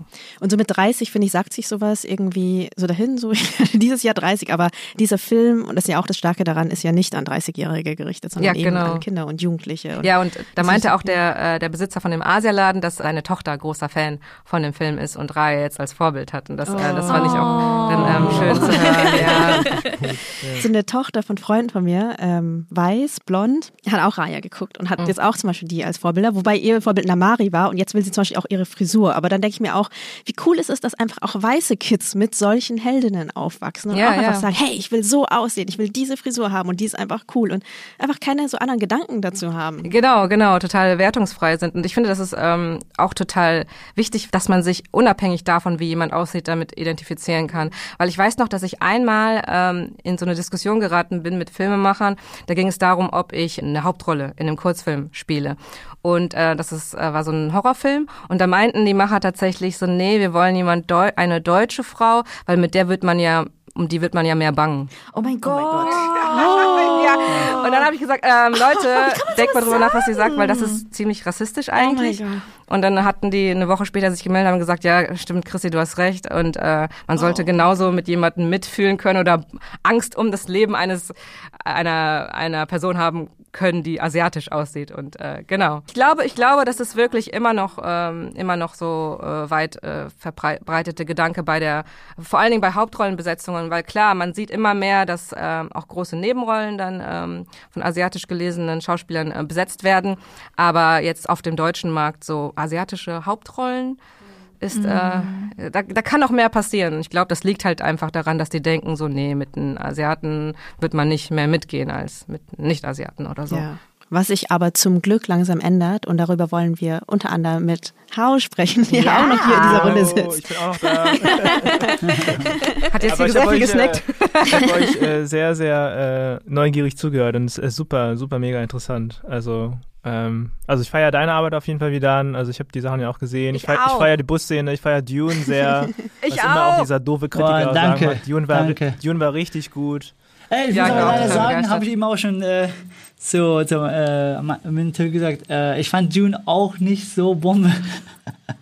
Also ich, fand, ich Oh toll. Ich dann freue hör mich, mal auf wenn es mehrere Teile bist gibt. aber so Gute selbstkritisch. Hör mal auf, dich so runter Ja, ich kenne ich kenn die Vorlage nicht so genau. Also ich habe jetzt nur den Film auch, weil Dennis Villeneuve ja Regie geführt hat und Ja. ich fand gerade auch spannend, was der so daraus macht. Und ich fand, ich kenne Dune, ich kenne Star Wars auch nicht so besonders gut. Also, okay. äh, also diese ganzen großen, äh, wo dann so viel Gewicht schon drauf liegt, was man daraus macht. Ne? Also da Mhm. gucke ich so ein bisschen naiv, eher so einfach diesen Film und Mhm. dann die Regiehandschrift so ein bisschen. Und ich fand den eigentlich ganz cool. Ja, ich fand den Look auch voll chic. Also Ja, und mega. äh, die Figuren. Man kriegt auf jeden Fall Lust auf mehr. Und das Kostüm ja, ist ja, voll. Das stimmt, nice. das stimmt, das stimmt. Also, nee, ich glaube, bei mir ist auch, ich bin auch immer ein bisschen ähm, voreingenommen noch, weil ich, ich habe ja acht Monate an dem Film gearbeitet, sogar länger als bei Shang-Chi. Ja, dann Also bist bei du noch einfach voll drinne, ne? In dieser ganzen. Ja, ja, ja. Ich habe das. Drehbuch, das Drehbuch ist auch ein bisschen anders. Ist viel länger, viel größer, auch viel detaillierter. Und jetzt, als ich ihn gesehen habe, dachte ich, ah, krass, das haben die rausgenommen. Oh, das ist auch nicht da. Hm, okay. Viele Sprünge, wo ich dachte, ah, fühlt sich nicht so ganz rund an. Hat nicht smooth, nicht so äh, geilen Flow. Und das habe ich ein bisschen so weggenommen. Aber auch natürlich, ja, diesen Anzug, diesen Stillsuit, ne? Ich hasse den Anzug. Ich musste den einmal anhaben. Und ey, das war so schlimm, das ist so ungemütlich, der Anzug. Und sowas halt. da. Oder in der Wüste, ne? wir waren ja in Jordanien. Das war so heiß, ne? 50 Grad. Und, äh, Das war harte Arbeit auf ja, jeden und Fall. auch so, ähm, das sind einfach so andere Erinnerungen, die einfach noch äh, dazukommen. Ne? Nicht wertend zum Film. Ja, aber wir bleiben noch ein bisschen bei äh, Regie, weil Hao ja auch Regisseur ist, ähm, beziehungsweise einfach bei Arbeit hinter der Kamera. Ich habe noch einen ähm, Ausschnitt ähm, aus einem Interview bei Zeit Online mit der Drehbuchautorin von Raya, der Lim, ähm, die einen kompletten Fortschritt auch in der Filmbranche beobachtet. Ich lese einfach mal kurz vor und dann wird mich deine Meinung dazu interessieren, Hau. Und zwar Okay. sagte sie, im Moment sind wir in der Filmbranche an einem, an dem sehr wichtigen und wunderbaren Punkt angelangt, an dem wir endlich Fragen nach Repräsentation und dem Erzählen von Geschichten stellen. Wie werden Geschichten erzählt? Und vor allem von wem? Es setzt sich immer mehr die Erkenntnis durch, dass die Geschichten von unterrepräsentierten Communities nicht mehr erzählt werden sollten, ohne dass diese sich selbst auch daran beteiligt haben. Die Arbeit an Raya war also für mich eine ganz neue, wundervolle Erfahrung in meiner Karriere. Und ein bisschen später erzählte noch, ich schreibe seit bald 20 Jahren Geschichten in Hollywood und mein kulturelles Erbe stand die meiste Zeit weggepackt in einer Kiste irgendwo ganz hinten in der Ecke. So, und nach 20 Jahren Geschichten schreiben, schreibt sie auch einmal eine Geschichte, wo da, so das ähm, vorkommt, was sie einfach kennt, weil sie in Malaysia geboren ist. Ähm, und sagt dann auch, wie sie das bewegt und man eben nicht nur vor der Kamera Gesichter sieht, sondern auch hinter der Kamera. Nun ist das das Bild so aus Hollywood. Würdest du sagen, das ist jetzt erstmal eins, was sie jetzt noch durch den Raya-Blick hat oder siehst du es auch irgendwie gerade auf dem Filmmarkt und Und wie ist es in Deutschland, den Markt, wo wir ja hier sind? Also erstmal cool, dass sie das sagt. Also die Beobachtung, also ich bin da, glaube ich, so ein bisschen realistisch. Sie hat ja auch quasi 20 Jahre dafür gebraucht, ne, um dieses ja. Statement zu setzen. Also von ja. daher ist es irgendwie so, ey, voll cool, dass natürlich auch solche Stories, ähm, also auch Vidan und auch jetzt mit Raya der Figur, dass das eben so, so neue, ähm, in Fragen von Repräsentation, solche, ja, Heldinnen äh, setzt und auch Vorbilder setzt. Also ich kann das auch nur jetzt beobachten, das ist schon auch echt ein, ein Struggle manchmal, auch äh, einfach äh, zu diskutieren über das, was ja für viele von uns auch selbstverständlich ist, dass wir, dass unsere Stories erzählt und äh, produziert werden sollen. Also ich bin auch der Meinung, dass das jetzt auch gerade durch beispielsweise die Diskussion, die Vielfalt im Filmstudie, was auch nochmal ganz konkret empirische Zahlen geliefert hat, dass auch die Politik noch viel mehr jetzt reagieren muss und dass auch Produktionsfirmen und Redaktionen reagieren müssen, weil Deutschland einfach anders aussieht, als das deutsche Fernsehen es tatsächlich zeigt. Ne? Mhm. Und dass da die Stimmen jetzt lauter werden und dass die Kritik lauter wird, das das fängt schon irgendwo, hat irgendwo in Hollywood auch angefangen, ne? wie so in Beispielen von äh, Ghost in the Shell zum Beispiel, ne? wo es einen großen Shitstorm gab oder auch jetzt positive Beispiele äh, aus der Popkultur, jetzt Squid Game oder Parasite, wo dann auch Leute checken, die auch lange klar und krass was dagegen hatten. Einige kommen ja auch mit dem Argument so Diversity Sales. Ne? Und das mhm. stimmt ja auch irgendwie. Aber da sollte es natürlich nicht aufhören, weil das natürlich erstmal so eine kapitalistische Motivation ist, was ich so ein bisschen schwierig finde. Aber natürlich ist es auch ein, ein Argument dafür. Aber vor allen Dingen auch, weil echt super viel diverse Erfahrungen und Geschichten da sind.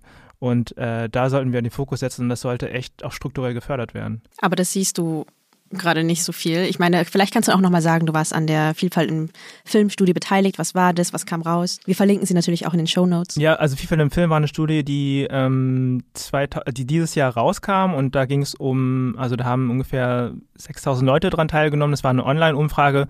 Da ging es um Repräsentation von hinter der Kamera. Ne? Und da ging es um äh, Diskriminierung, ähm, in unterschiedlichen Dimensionen. Also äh, und da wurde beispielsweise auch jetzt bei ähm, Repräsentation oder der Klischeehaftigkeit von asiatischen Menschen, da haben eben auch ähm, 74, 75 Prozent der Befragten gesagt, ja, dass es eben noch nach wie vor im deutschen Fernsehen klischeehaft dargestellt wird. Ne? Ich kann das selber aus, ähm, aus erster Hand irgendwie so sagen. Ich weiß, dass, ähm, also mein bester Kumpel Jungo, der ist eben auch Schauspieler und der hat am Anfang seiner Karriere, jetzt spielt er glücklicherweise auch mal so ähm, größere Rollen, aber der rief er mich an, weil die dann irgendwie äh, ein paar Sätze Chinesisch brauchten und dann habe ich ihm die quasi so über WhatsApp äh, quasi so reingesprochen und hat ein Vietnamese eben im deutschen Fernsehen irgendwelche gebrochenen chinesischen Sätze gesagt und das ging so durch. Und jetzt hoffentlich äh, würden Leute sagen, ey, das geht gar nicht mehr. Ne? Also mhm. so, solche Stories passieren dann eben auch. Also, also ich hatte selber auch eine, eine Erfahrung in der Redaktion, ähm, wo dann auch gesagt wurde, ja, wir können beispielsweise keine zwei asiatischen Stoffe machen. Ne? Und das ist dann auch so eine krasse Form von Othering. Also ich denke, durch so eine Studie und auch jetzt einfach, weil viel mehr Leute ihren Mund aufmachen, sind wir so an einem echt wichtigen und spannenden Punkt. Aber wir kennen ja Deutschland äh, ist alles so ein bisschen behäbig, ne? Ist alles ein bisschen träger ja. als in Hollywood, ne? Ja, ja, ja, genau. Aber umso bewundernswerter, ich habe das Gefühl, dass du da durch dein ganzes Engagement, durch das ganze Vernetzen und so eigentlich auch ständig auf Panels gehst und dieselben Fragen beantwortest. Wie steht es um Diversität? Seitdem ich dich kenne eigentlich, beantwortest du diese ja, Frage. Ja, ja, ich kann ähm, ein paar Sätze schon so ein bisschen aus, aus dem ja. Aber haben sie sich über die Jahre denn verändert? Ob sich die, ich sage, ich glaube, ich betone sie jetzt anders. oh Gott, sei nicht so traurig gesagt. Aber weißt du, was ich nicht verstehe? Ähm, die Leute mögen doch anderen Stoff. Gerade ärmere Menschen, die so viel Fernsehen, wenn ich an meine Kindheit denke. Ich habe die ganze mhm. Zeit Fernsehen und auch jetzt ähm, so ich würde mal sagen, so nicht die krass bildungsbürgerliche Schicht, ähm, verbringt viel Zeit vor so einem Bildschirm. So, warum glauben Leute, dass man denen irgendwie am besten so eine Rosamunde Pilcher-Welt verkauft. Ähm, und zwar nur das. Da ist Rose, ähm, Rosenheim Cops. Ich fernsehe nicht so oft, aber wenn ich zum Beispiel bei meinen Eltern bin, dann mache ich das einfach mal einfach an und dann so den ganzen Tag durchseppen für ein paar Tage. Mhm und bin jedes Mal entsetzt, also was, was da für eine Denke dahinter steht, weil einfach Potenzial verschenkt wird. Natürlich soll man jetzt nicht so kapitalistisch denken, aber ich meine jetzt wirklich so Leute, die an sich einfach gerne nach harter Arbeit den Fernseher anmachen, die Füße hochlegen, so die wollen irgendwas gucken, die wollen unterhalten werden und das finden sie irgendwie nicht im Fernsehen, deswegen gehen sie zum Beispiel zu Netflix rüber und dass da irgendwie nicht einfach mal der Schalter umgelegt wird, keine Ahnung. Also ich glaube, ich bin jetzt ja auch nicht das, das durchschnittliche Fernsehpublikum, ne? aber ich glaube, wenn man so die Statistik so schaut, das durchschnittliche Fernsehpublikum ist ja eben so auf jeden Fall so 50, 60 aufwärts und tatsächlich, mhm. also ich weiß auch nur, äh, Aaron Lee spielt ja auch in Rentnercops, glaube ich, auch eine der, der Hauptrollen, ne? Äh, also das mhm. geht schon echt, also das ist echt für mich auch mega irritierend, aber das geht eben extrem gut ab. Also vielleicht sagt es mehr was über deutsche Zuschauer als, als das, was wir uns vielleicht wünschen. Ne? Also ja. Ein also Ausschnitt an deutschen Zuschauern zum, zumindest. Weil ich, ja. Also natürlich sind die über Ü60, aber wie gesagt, ich glaube auch junge Menschen, selbst unsere Peer Group schaut viel, aber halt nicht so öffentlich-rechtlich zum Beispiel. Ja. Zwingend, weil da einfach nicht so viel Interessantes leider läuft. Keine Ahnung, bei so privaten Sendern interessanterweise in Deutschland ist ja dieses Umdenken so ein bisschen früher passiert. Also keine Ahnung, ob du äh, denkst an GZSZ oder Alarm für Cobra 11 oder so. Das sind schon sehr, sehr früh auf diverses Casting geachtet worden. Die ganzen äh, Casting-Shows auch, oder? Die waren ja so ultra divers. Die waren so die 90er. Genau, auch Casting-Shows. Klar, wenn man an Broses denkt oder so, no von jeder Hautfarbe so ein. Ähm. jede Haarfarbe einmal. Genau, also private Sender haben das irgendwie mehr gecheckt und öffentlich-rechtliche Sender sind dann ein bisschen so. Ja, ich glaube, ich habe vielleicht eventuell, ja nicht eine Antwort, aber schon meine Prognose oder generelle äh, Beobachtung. Also es, wie ich eben auch schon erwähnt habe, es liegt auf jeden Fall in der Industrie. Das ist das große Problem. Also Industrie jetzt in Deutschland, weil die Macher, die Produktionsfirmen oder die das kreieren, sind halt etwas älteres äh, Publikum. Und da sind die auch sehr weiß, will ich einfach sagen. Ja. Und die geben einfach nicht die Möglichkeit. Genau, sind halt einfach ein bisschen veränderungsfauler als vielleicht genau, irgendwie. Genau. Hollywood. Und bei, was das Gute an Netflix ist ja einfach, Netflix ist ja unabhängig davon. Und äh, da muss ich auch leider was sagen gegen Squid Game. Äh, ich will, ich will, äh, ich finde zum Beispiel Squid Game mega cool. Ich habe auch erst, erst gerade angefangen. Ne? Ja. Aber ähm, das zu beobachten, es ist nicht, weil Squid Game ist koreanisch, ist das mega geil. Das, so ist es ja nicht. Ja. Oder asiatisch. Das Ding ist, äh, bei Squid Game genau wie Haus des Geldes.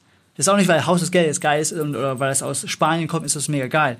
Es ist einfach nur, weil Netflix hat eine super geile Reichweite.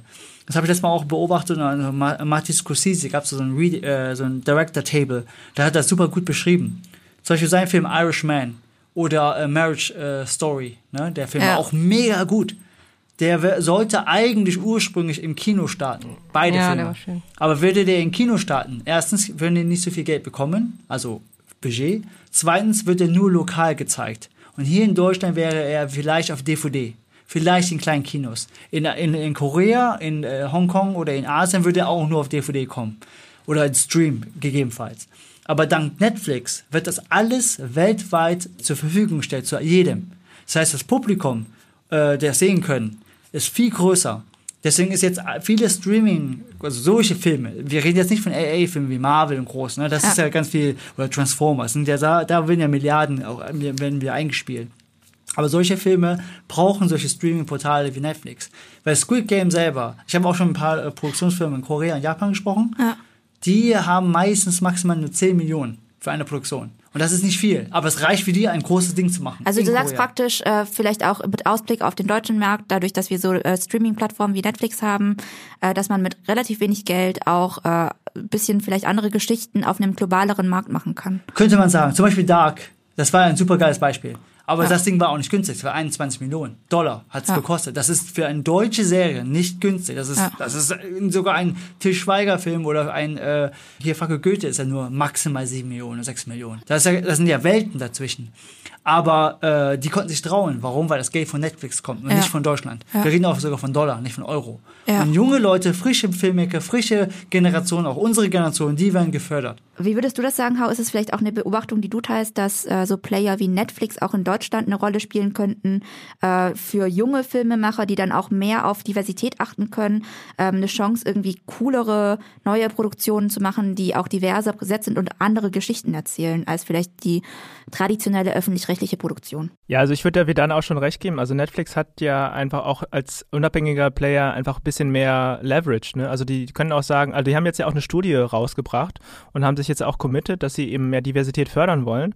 Und die sind in dem Sinne unabhängig. Und ich weiß, ähm, ich habe eine, eine Casterin, die bei mir mit im Büro sitzt, die macht auch manchmal diversere Vorschläge für Castings und dann reagieren so Regie und Produktion so, hä, wieso das? Und dann äh, weiß ich, in einem Beispiel hat sie gesagt, ja, Netflix hat darauf bestanden und das wird dann auch nicht diskutiert. Das ist in mhm. dem Sinne dann auch mal ein ganz gutes Beispiel, ne, dass die Geldgeber dann auch sagen, also Leute, hallo Deutschland, ich weiß nicht, auf welchem Planeten ihr lebt, aber äh, Diversität, ja, also ganz ehrlich, also get used to it. Und das ist, glaube ich, ein ganz gutes Zeichen. Und da, also ich will jetzt nicht so Streamer wie Netflix in den, in den Himmel loben, aber in solchen Punkten was filmpolitische Maßnahmen betrifft, was Veränderungen betrifft, ist es natürlich gut, äh, dass, dass solche Maßnahmen stattfinden. Ne? In anderen Dingen ist es wahrscheinlich von den Arbeitsbedingungen her, I don't know. Also wieder vielleicht auch wieder so eine kapitalistische eigentlich Argumentation. So passt mal auf, da sind jetzt auch andere Anbieter, die euch Konkurrenz machen, liebes deutsches Fernsehen. Ja. Wie ist es eigentlich bei dir, Hau? Du setzt ja auch deine eigenen Filme um und ich freue mich wahnsinnig, wahnsinnig, wahnsinnig auf deinen äh, Dokumentarfilm How Are You? Ich weiß nicht, ob es noch bei diesem Titel bleibt, an dem du auch schon länger arbeitest. Yeah. Mich würde auch gleich der Inhalt nochmal interessieren und wo du gerade äh, stehst damit. Aber ähm, wenn wir schon so viel über Geld reden, wie macht man denn solche Herzensprojekte? Also also wie schaffst du das so? Du hast so deine Vision, deine Idee, wie dann ist ins Ausland gegangen oder ich, also nicht nur deswegen bestimmt, aber ich höre schon raus, dass er sehr frustriert so mit der Branche hier klingt und woanders einfach mehr Chancen einfach hat und sie auch wahrnimmt. Du bist aber ja wahrscheinlich auch sehr bewusst hier. Mhm. Ja, das lag tatsächlich daran, dass äh, ich habe ja jetzt auch ähm, in einer deutschen Filmhochschule studiert ne? und irgendwann habe ich mich entschieden, dass ich das schon hier gerne irgendwie knacken will oder auch mich als deutscher Filmemacher etablieren möchte. Und damit, das bedeutet aber eben auch, also jetzt so die Brille der Naivität so ist abzunehmen und zu schauen, okay, was sind denn die Strukturen, in denen ich mich bewege und in denen ich arbeite einfach, ne? Und da jetzt als, äh, als POC, als PPOC oder eben auch, da merkt man dann einfach schon, dass da die Strukturen eben noch nicht da sind und natürlich ist das erstmal ein krasser Downer, weil du dann merkst so, okay, bis zu einem bestimmten Punkt wurde ich irgendwie auch gefördert und irgendwie hat man auch gesehen, so was ich auch so auf den Tisch bringen kann. Und dann ab einem bestimmten Punkt merkst du dann so, ah, die Leute haben nie gedacht, dass so eine Person wie ich um die Ecke kommt. Hm. So, ne? Und das ist natürlich erstmal so pff, äh, bisschen, bisschen scheiße, würde ich sagen. Aber dann merkst du ja auch, okay, das heißt aber auch, gut, dann äh, ist es irgendwie mein Job oder den Job äh, mit allen anderen, äh, die daran glauben, irgendwie solche Strukturen aufzubauen. Und äh, darum habe ich ja auch erst angefangen, mich filmpolitisch irgendwie auch zu engagieren, eben aus auch einer Erfahrung von Ungerechtigkeit erstmal, ne? Es ist ja auch so, jede Tür, die du aufstößt, hast du ja auch für andere aufgestoßen und nicht nur für dich selbst. Ja, auch doch, wenn du vielleicht, ja. auch wenn es sehr zäh ist letzten Endes. Aber hattest du auch mal Bedenken, dich so zu engagieren? Ähm, ich weiß, im Journalismus wird manchmal gut meinend gewarnt, na, wenn du irgendwie so viel machst oder dich auf ganz bestimmte Themen setzt, diese ganzen Ismen, diese Social Justice Themen, dann ist man halt schon so in so eine Ecke. Also dann ist man so politisiert, dass man eigentlich einen Job gar nicht mehr richtig machen mhm. kann oder irgendwie äh, vielleicht auch befangen ist. Oder man, es wird einem einfach unterstellt, dass man versucht, sich auf andere Wege den Job zu erschleichen, die Ausländerkarte, Diversity-Karte spielt zum Beispiel. Also als Regisseur habe ich ja nicht den Anspruch auf Objektivität, ne, wie es im Journalismus, mhm. äh, was immer das auch heißt, quasi mehr gefordert wird. Also es geht ja ganz stark um Subjektivität und da sehe ich jetzt erstmal für mich, also die, den Käfig oder die Grenzen, die setze ich mir quasi selber in dem Punkt. Ne? Mhm. Und natürlich, haters gonna hate. Äh, ich spüre natürlich auch an vielen Stellen den Gegenwind. Ich spiele vor allen, ich spüre vor allen Dingen ein großes Verdrängen und ein Desinteresse Ne, selbst wenn wir jetzt beispielsweise Zahlen haben, die das belegen, es gibt strukturellen Rassismus in der deutschen Film- und Fernsehbranche. Ich sehe auch die zehn Strukturen und äh, das ist natürlich, äh, also das ist immer so die Frage, wie viel Geduld man da selber aufbringen will oder man auch so ein bisschen sagt, so, so F you, so ich mache jetzt einfach was mit Leuten, mit denen, mhm. also die irgendwie ähnliche Sachen machen wollen, die Bock haben. Und ich glaube, das ist so ein so zweigleisig. Ne? Einerseits natürlich auch immer wieder verfestigte Strukturen zu kritisieren und in Frage zu stellen, aber auch äh, so eigene Mental Health, so auf jeden Fall äh, mit Leuten abhängen und Dinge machen, auf die man Bock hat. Und äh, ich glaube, da so eine Balance zu finden. Das habe ich so in den letzten Jahren also auf jeden Fall auch äh, mitgenommen, weil ich ja jetzt in den letzten Jahren auch viel filmpolitisch äh, was gemacht habe und auch immer wieder gemerkt habe, wie ermüdend das sein kann. Also wenn Dinge so offensichtlich sind, ne? Ja. Äh, wie so die Abwesenheit von bestimmten Menschen, die Abwesenheit von bestimmten Geschichten. Und wenn Leute das einfach aus welchem Grund auch immer immer, also meistens ist es Angst, äh, manch, manchmal sind die Leute auch einfach unfrei und gefangen, eigentlich so wenig tun, um diese Strukturen zu ändern. Ne? Ja, umso bewundernswerter, dass du es machst und dass du auch irgendwie schon so lang und so ausdauernd an einem Film arbeitest. Ich kann mir vorstellen, dass man gerade in so feindseligen Strukturen das Ausdauer einen ganz anderen Wert hat, weil man eben nicht irgendwie ähm, ein Shootingstar ist oder es vielleicht dann aufgibt oder dann doch irgendwas anderes macht, sondern nur beständig, mit Beständigkeit weiterkommt. Worum geht es denn in deinem Film? Ich meine, du hast mir jetzt persönlich ähm, viel erzählt, aber den Menschen da draußen noch nicht.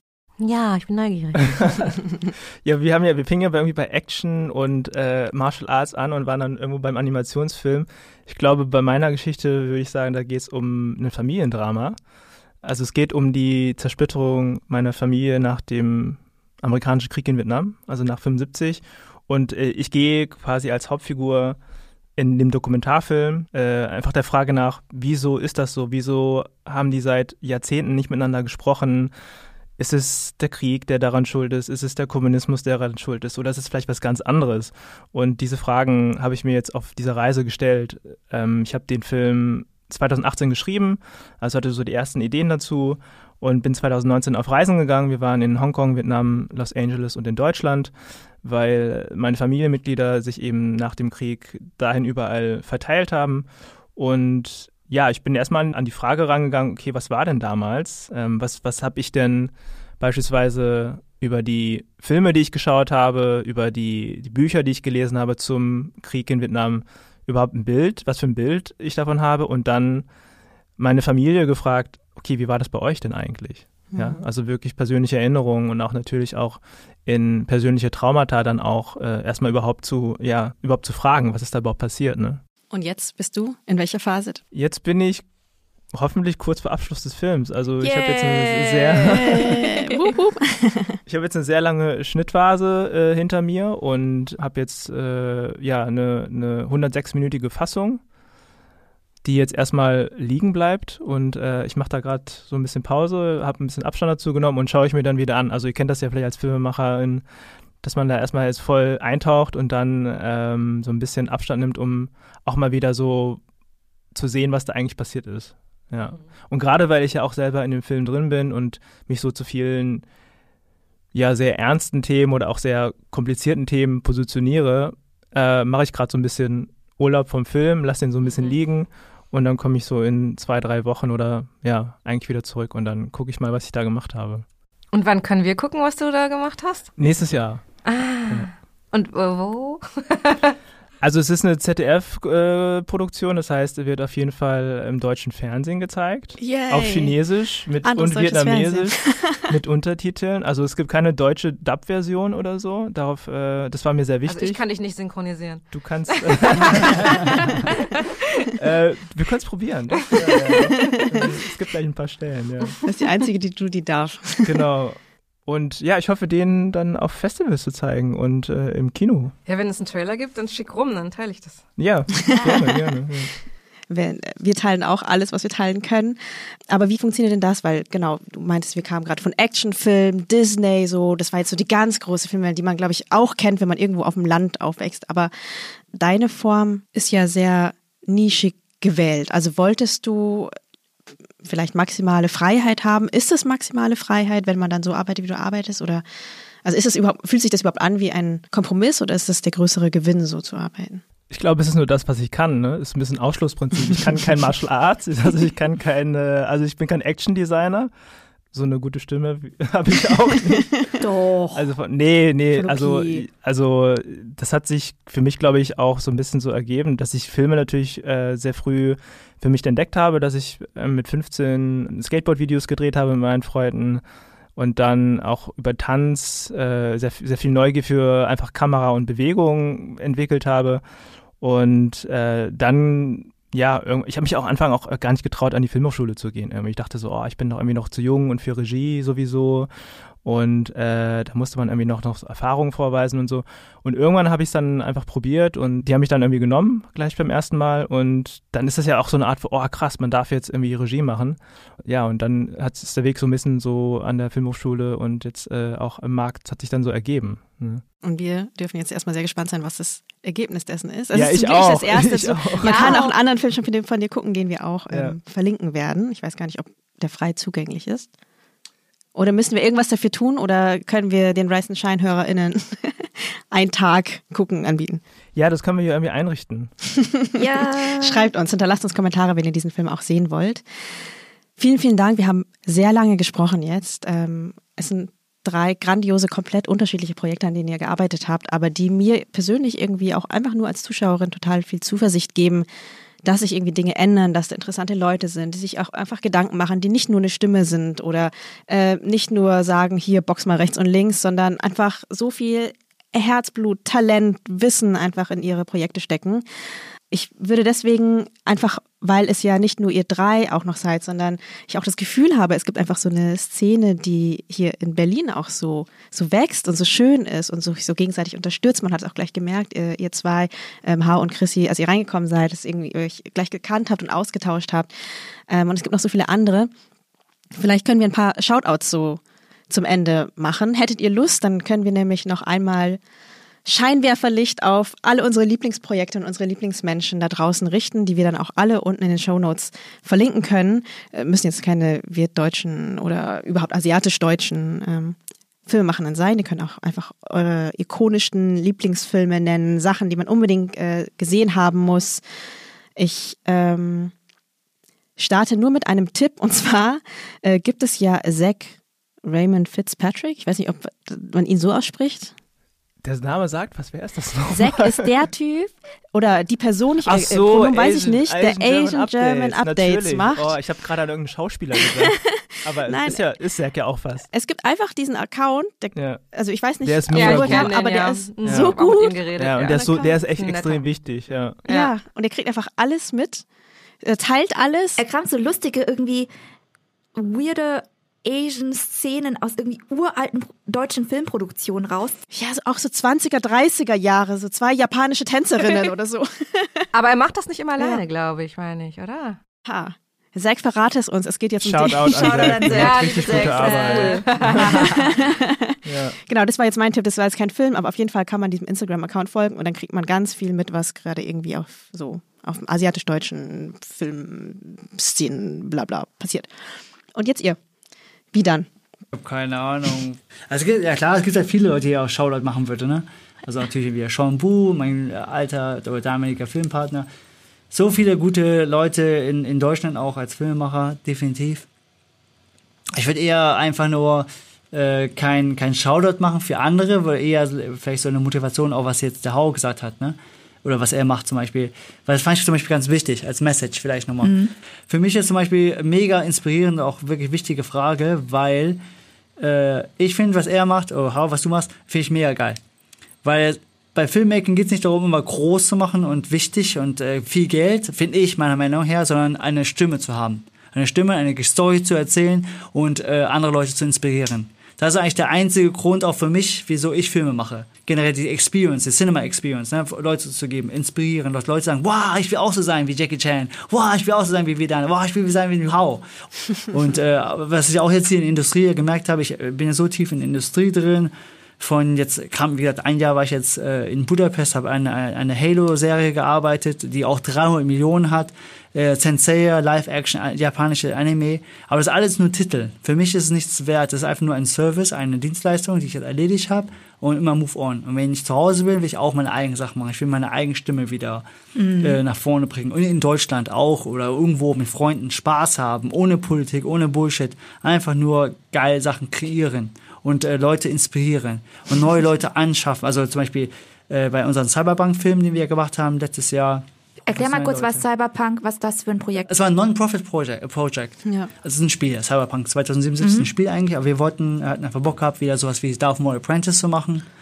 Und Also Darf mal Prentice vielleicht für euch da nochmal, das war ein Fanvideo praktisch, was äh, Widan gedreht hat. Mit Sean, Mit, ja. Genau, mit äh, mehreren Freunden, wo sie einfach Reenactment von diesen, also ein Fan-Reenactment gemacht haben. Das habt ihr mit Cyberpunk praktisch auch gemacht. Genau, Also solche Sachen willst du einfach mehr machen und Ja, nicht nur ich, sondern generell, ich finde, das ist mega wichtig. Ja. Weil, äh, äh, wenn man in der Industrie ist, zum Beispiel wieder Netflix oder man hat wieder andere Produktionsfirmen und so, dann geht's, wie, wie ich jetzt schon gesagt habe, es geht um Geld. Ja. Es geht die ganze Zeit nur um Geld. Aber das Wesentliche und der Core, was auch jetzt heute wieder immer wieder vergessen wird, ist halt die Story.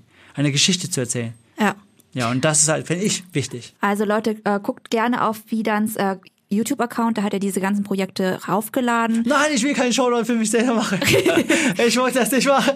Doch, aber war, ich mach das jetzt. Ihr guckt jetzt da drauf, Shoutout an Vidan, guckt euch äh, das Darth Maul an, guckt euch das an Cyberpunk-Projekt Vidan. an, wofür er sehr brennt. Was ist mit, mit dir, Mintu? Was wäre dein Tipp? Oh gerade? Gott, oh damn, okay, oh shit. Ich habe mich auf die Frage nicht vorbereitet. ähm, ich glaube, ich würde auch nicht so weit gehen. Ich würde einfach sagen, Leute, guckt auch mal auf anderen Filmmärkten, nicht nur im Hollywood-Markt oder auf dem deutschen Markt, weil auch andere Länder und andere Kulturen total tolle Produktionen haben. Also ich bin halt mit koreanischen Filmen aufgewachsen, mit Oldboy und so weiter. Guckt da denkt euch auch mal da rein oder an in japanische Filme oder keine Ahnung in Nollywood äh, nigerianische Filme. Guckt euch echt mal auch andere Sachen an. Netflix macht's möglich. Stellt euren äh, stellt euer Herkunftsland bei Netflix mal um und äh, guckt mal ein bisschen so in den anderen Ländern auch was die machen.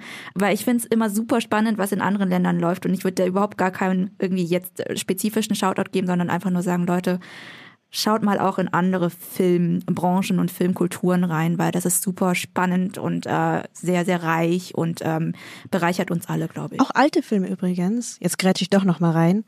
Ähm, ich habe meine Masterarbeit über vietnamesische Nachkriegsfilme geschrieben aus den 70er und 80er Jahren, ähm, Schwarz-Weiß-Filme. Die sind so schön und die, die meisten davon gibt's ähm, frei auf YouTube mit englischen Untertiteln sogar. Ähm, vielleicht kann ich in die Shownotes auch mal ein paar von denen packen. Weil das ist einfach so filmkunsttechnisch, die Musik, die Dialoge, ähm, alles, auch mit relativ wenigen Mitteln, so toll. Und thailändische Filme der 90er Jahre sind auch richtig gut. How? Okay. Ähm, Shoutout bedeutet, man, man, man grüßt so Leute, ne? Ich bin da so ein bisschen altmodisch. Oder wie, wie was, ist, was sind Shoutouts? Achso, nee, ein Tipp von dir. Ach so, Tipps, okay. Gern was Aktuelles, muss aber nicht. Kann auch sowas. Ich habe gerade geguckt, wen ich, wen ich so grüßen kann oder wer so, so New Talents sind. Ne? Also da gibt's auf jeden Fall äh, hier in Berlin auch äh, Tung Le, der hat gerade einen Film gemacht. Das ist, glaube ich, auch so ein New Talent. Äh, ich bin mega Fan von äh, äh, Monika Techa, das ist eine indonesische Filmemacherin, die gerade First Steps gewonnen hat mit Dear to Me. Wunderbare, also richtig, richtig, also ich bin voll Fanboy und ist echt ein, ein toller Mensch. Tui Chang ist auch mega spannend, also mit Jackfruit, was sie jetzt auch genau mit dem Film macht. Ähm, ich bin mega happy, dass es hier in Mai jetzt auch gibt mit Mein Vietnam. In München gibt's noch Chang Wo äh, an der Filmschule. Das heißt, es sind so ein paar Leute da am Start und ich freue mich einfach, dass wir jetzt mehr sind und da uns auch austauschen können. Ja, also das so zu meinen äh, momentanen Leuten, die ich so ein bisschen äh, mit beobachte und auch mit denen ich mich austausche. Boah, Filmtipps, ey, Filmtipps. Boah, da, da, da könnte ich jetzt anfangen, ne? Irgendwie so. Also ihr habt mich ja am Anfang gefragt, so äh, unsere Lieblingsfilme. Und das fällt mir, fällt mir immer mega schwer, diese Frage zu beantworten. Aber ähm, ich würde auf jeden Fall mal von Edward Yang, II, nennen. Das ist ein Film, der lief im selben Jahr wie Wonka Wai, äh, In the Mood for Love. Und der ist so ein bisschen untergegangen. Oh nein! Der hat nämlich auch in Cannes äh, die beste Regie, glaube ich, gewonnen. Bloß, äh, der hätte wahrscheinlich die Goldene Palme gewonnen, hätte Wonka Wai in dem Jahr nicht In the Mood for Love gemacht. das war sein Problem. Aber das ist äh, ein drei Stunden Familiendrama, äh, II, das schreibt sich Y. I, Y-I und ist absolut meiner Favorites. Also, so wie auch so altes japanisches Kino von Ozu ähm, und thailändisches Kino. Ich kann irgendwie nochmal eine Liste irgendwie zusammenstellen, wenn das jetzt hilft, genau. Sehr gerne. Die teilen wir dann auch gerne auf Instagram. So, Chrissy haben wir noch. Ja, und zwar, ich habe mich, da war ich auch mit deinem Kumpel Jung, war ich da vor zwei Jahren im Kino und das ist ein ähm, amerikanischer Thriller, der heißt Searching und äh, habt ihr den gesehen? Nee. Ja, der ist, ist, Aber an das der Stelle der ganz Punkt. kurz Shoutout an. Jung. Genau, Shou- Shoutout und liebe Grüße Jung. an Jung. ich durfte ja auch schon mit ihm zusammenarbeiten. Und ähm, das hat mich halt sehr geärgert, weil das ist ein großartiger Film. Ähm, das ist jetzt ein amerikanischer Film, aber die Hauptrolle spielt ein asiatisch-amerikanischer Schauspieler, der John Cho. Und das ist Besondere ist, der spielt auf einer Nutzeroberfläche nur die ganze Zeit der Thriller, erzählt aber auch, ähm, also dramaturgisch ist es, erzählt es auch sehr gut das Familiendrama und ist total berührend und das fand ich super faszinierend. Und ja, der ist total untergegangen. Der kam zwar im Kino, da war ich halt wie gesagt mit jungen Kino, wir haben auch ordentlich Promo gemacht, aber irgendwie hat der hat den keiner gesehen, obwohl der super ähm, innovativ und unterhaltsam ist. Und falls ihr euch einen guten Thriller geben möchtet, dann auf jeden Fall Searching gucken, kann ich empfehlen. Ich glaube, ich kann mir nicht vorstellen, dass es äh, irgendjemand gibt, der den nicht mitreißend findet. Ansonsten fand ich auch, glaube vor, vor zwei oder drei Jahren, zumindest in Deutschland, Burning, der südkoreanische das- äh, Thriller, den habe ich zweimal geguckt. Den fand ich großartig und das fand ich, deswegen habe ich auch die Os- Oscars im Folgejahr boykottiert, weil der wurde nicht nominiert. Genauso wenig wie ähm, The Handmaiden, die Taschendiebin von Park Chan-wook. Ah. Ja. Äh, wurde auch gar nicht nominiert und das fand ich auch, äh, das gibt's doch gar nicht. Also das muss man auf jeden Fall auch gesehen haben. Ja, so. Und dann haben sie Parasite nominiert und deswegen hoffen wir, dass sie in nächster Zeit ein bisschen mehr drauf achten, was auf anderen Genau, das hat, das hat mich dann äh, das erleichtert und gefreut, dass das wenigstens äh, Genau, entsprechend ja. belohnt wurde. Ja. Aber es sind jetzt so Filme, wo ich weiß, die sind großartig, die sind aber nicht äh, ähm, bekannt genug, So finde ich. Mhm. So, das war jetzt die ultimative Filmfolge, würde ich sagen. Auf jeden Sehr viel Fall, untergebracht. Cool, dass ihr uns bis hierher gefolgt seid. Ich habe viel gelernt. Es war mir eine große Freude, mit euch über eure Projekte zu sprechen. Mir Euren auch. Sehr spezifischen Blick auf die Branchen. Yes. Wir sind sehr unterschiedlichen, auch, auch aus unterschiedlichen Ländern. Voll die internationale Runde hier. Genau, wir packen euch wahnsinnig viele Shownotes ähm, in die Shownotes. Das wären die Shownotes aller Shownotes. Zeiten. Schaut auf jeden Fall auch auf unseren Instagram-Kanal für diese Folge. Also ich habe so ein äh, History-Filme, die wir cool fanden aus irgendwie jetzt Kulturen, die wir jetzt irgendwie viel be- beobachtet haben, können wir gerne machen. Ähm, schickt uns auch gerne auf Instagram irgendwie eure Filme, die ihr findet, sind irgendwie untergegangen und sind in den letzten Jahren mega gut gewesen. Also äh, folgt uns auf Instagram, folgt den anderen auf Instagram. Wir verlinken auch die ganzen ähm, Credits von ihnen unten. Und ich würde sagen, wir hören uns nächsten Monat. Genau, wie wieder dem vierten Dienstag im Monat. Tschüss. Tschüss. Tschüss, danke. Rise and Shine. Ein Podcast von Cosmo und Zeit Online.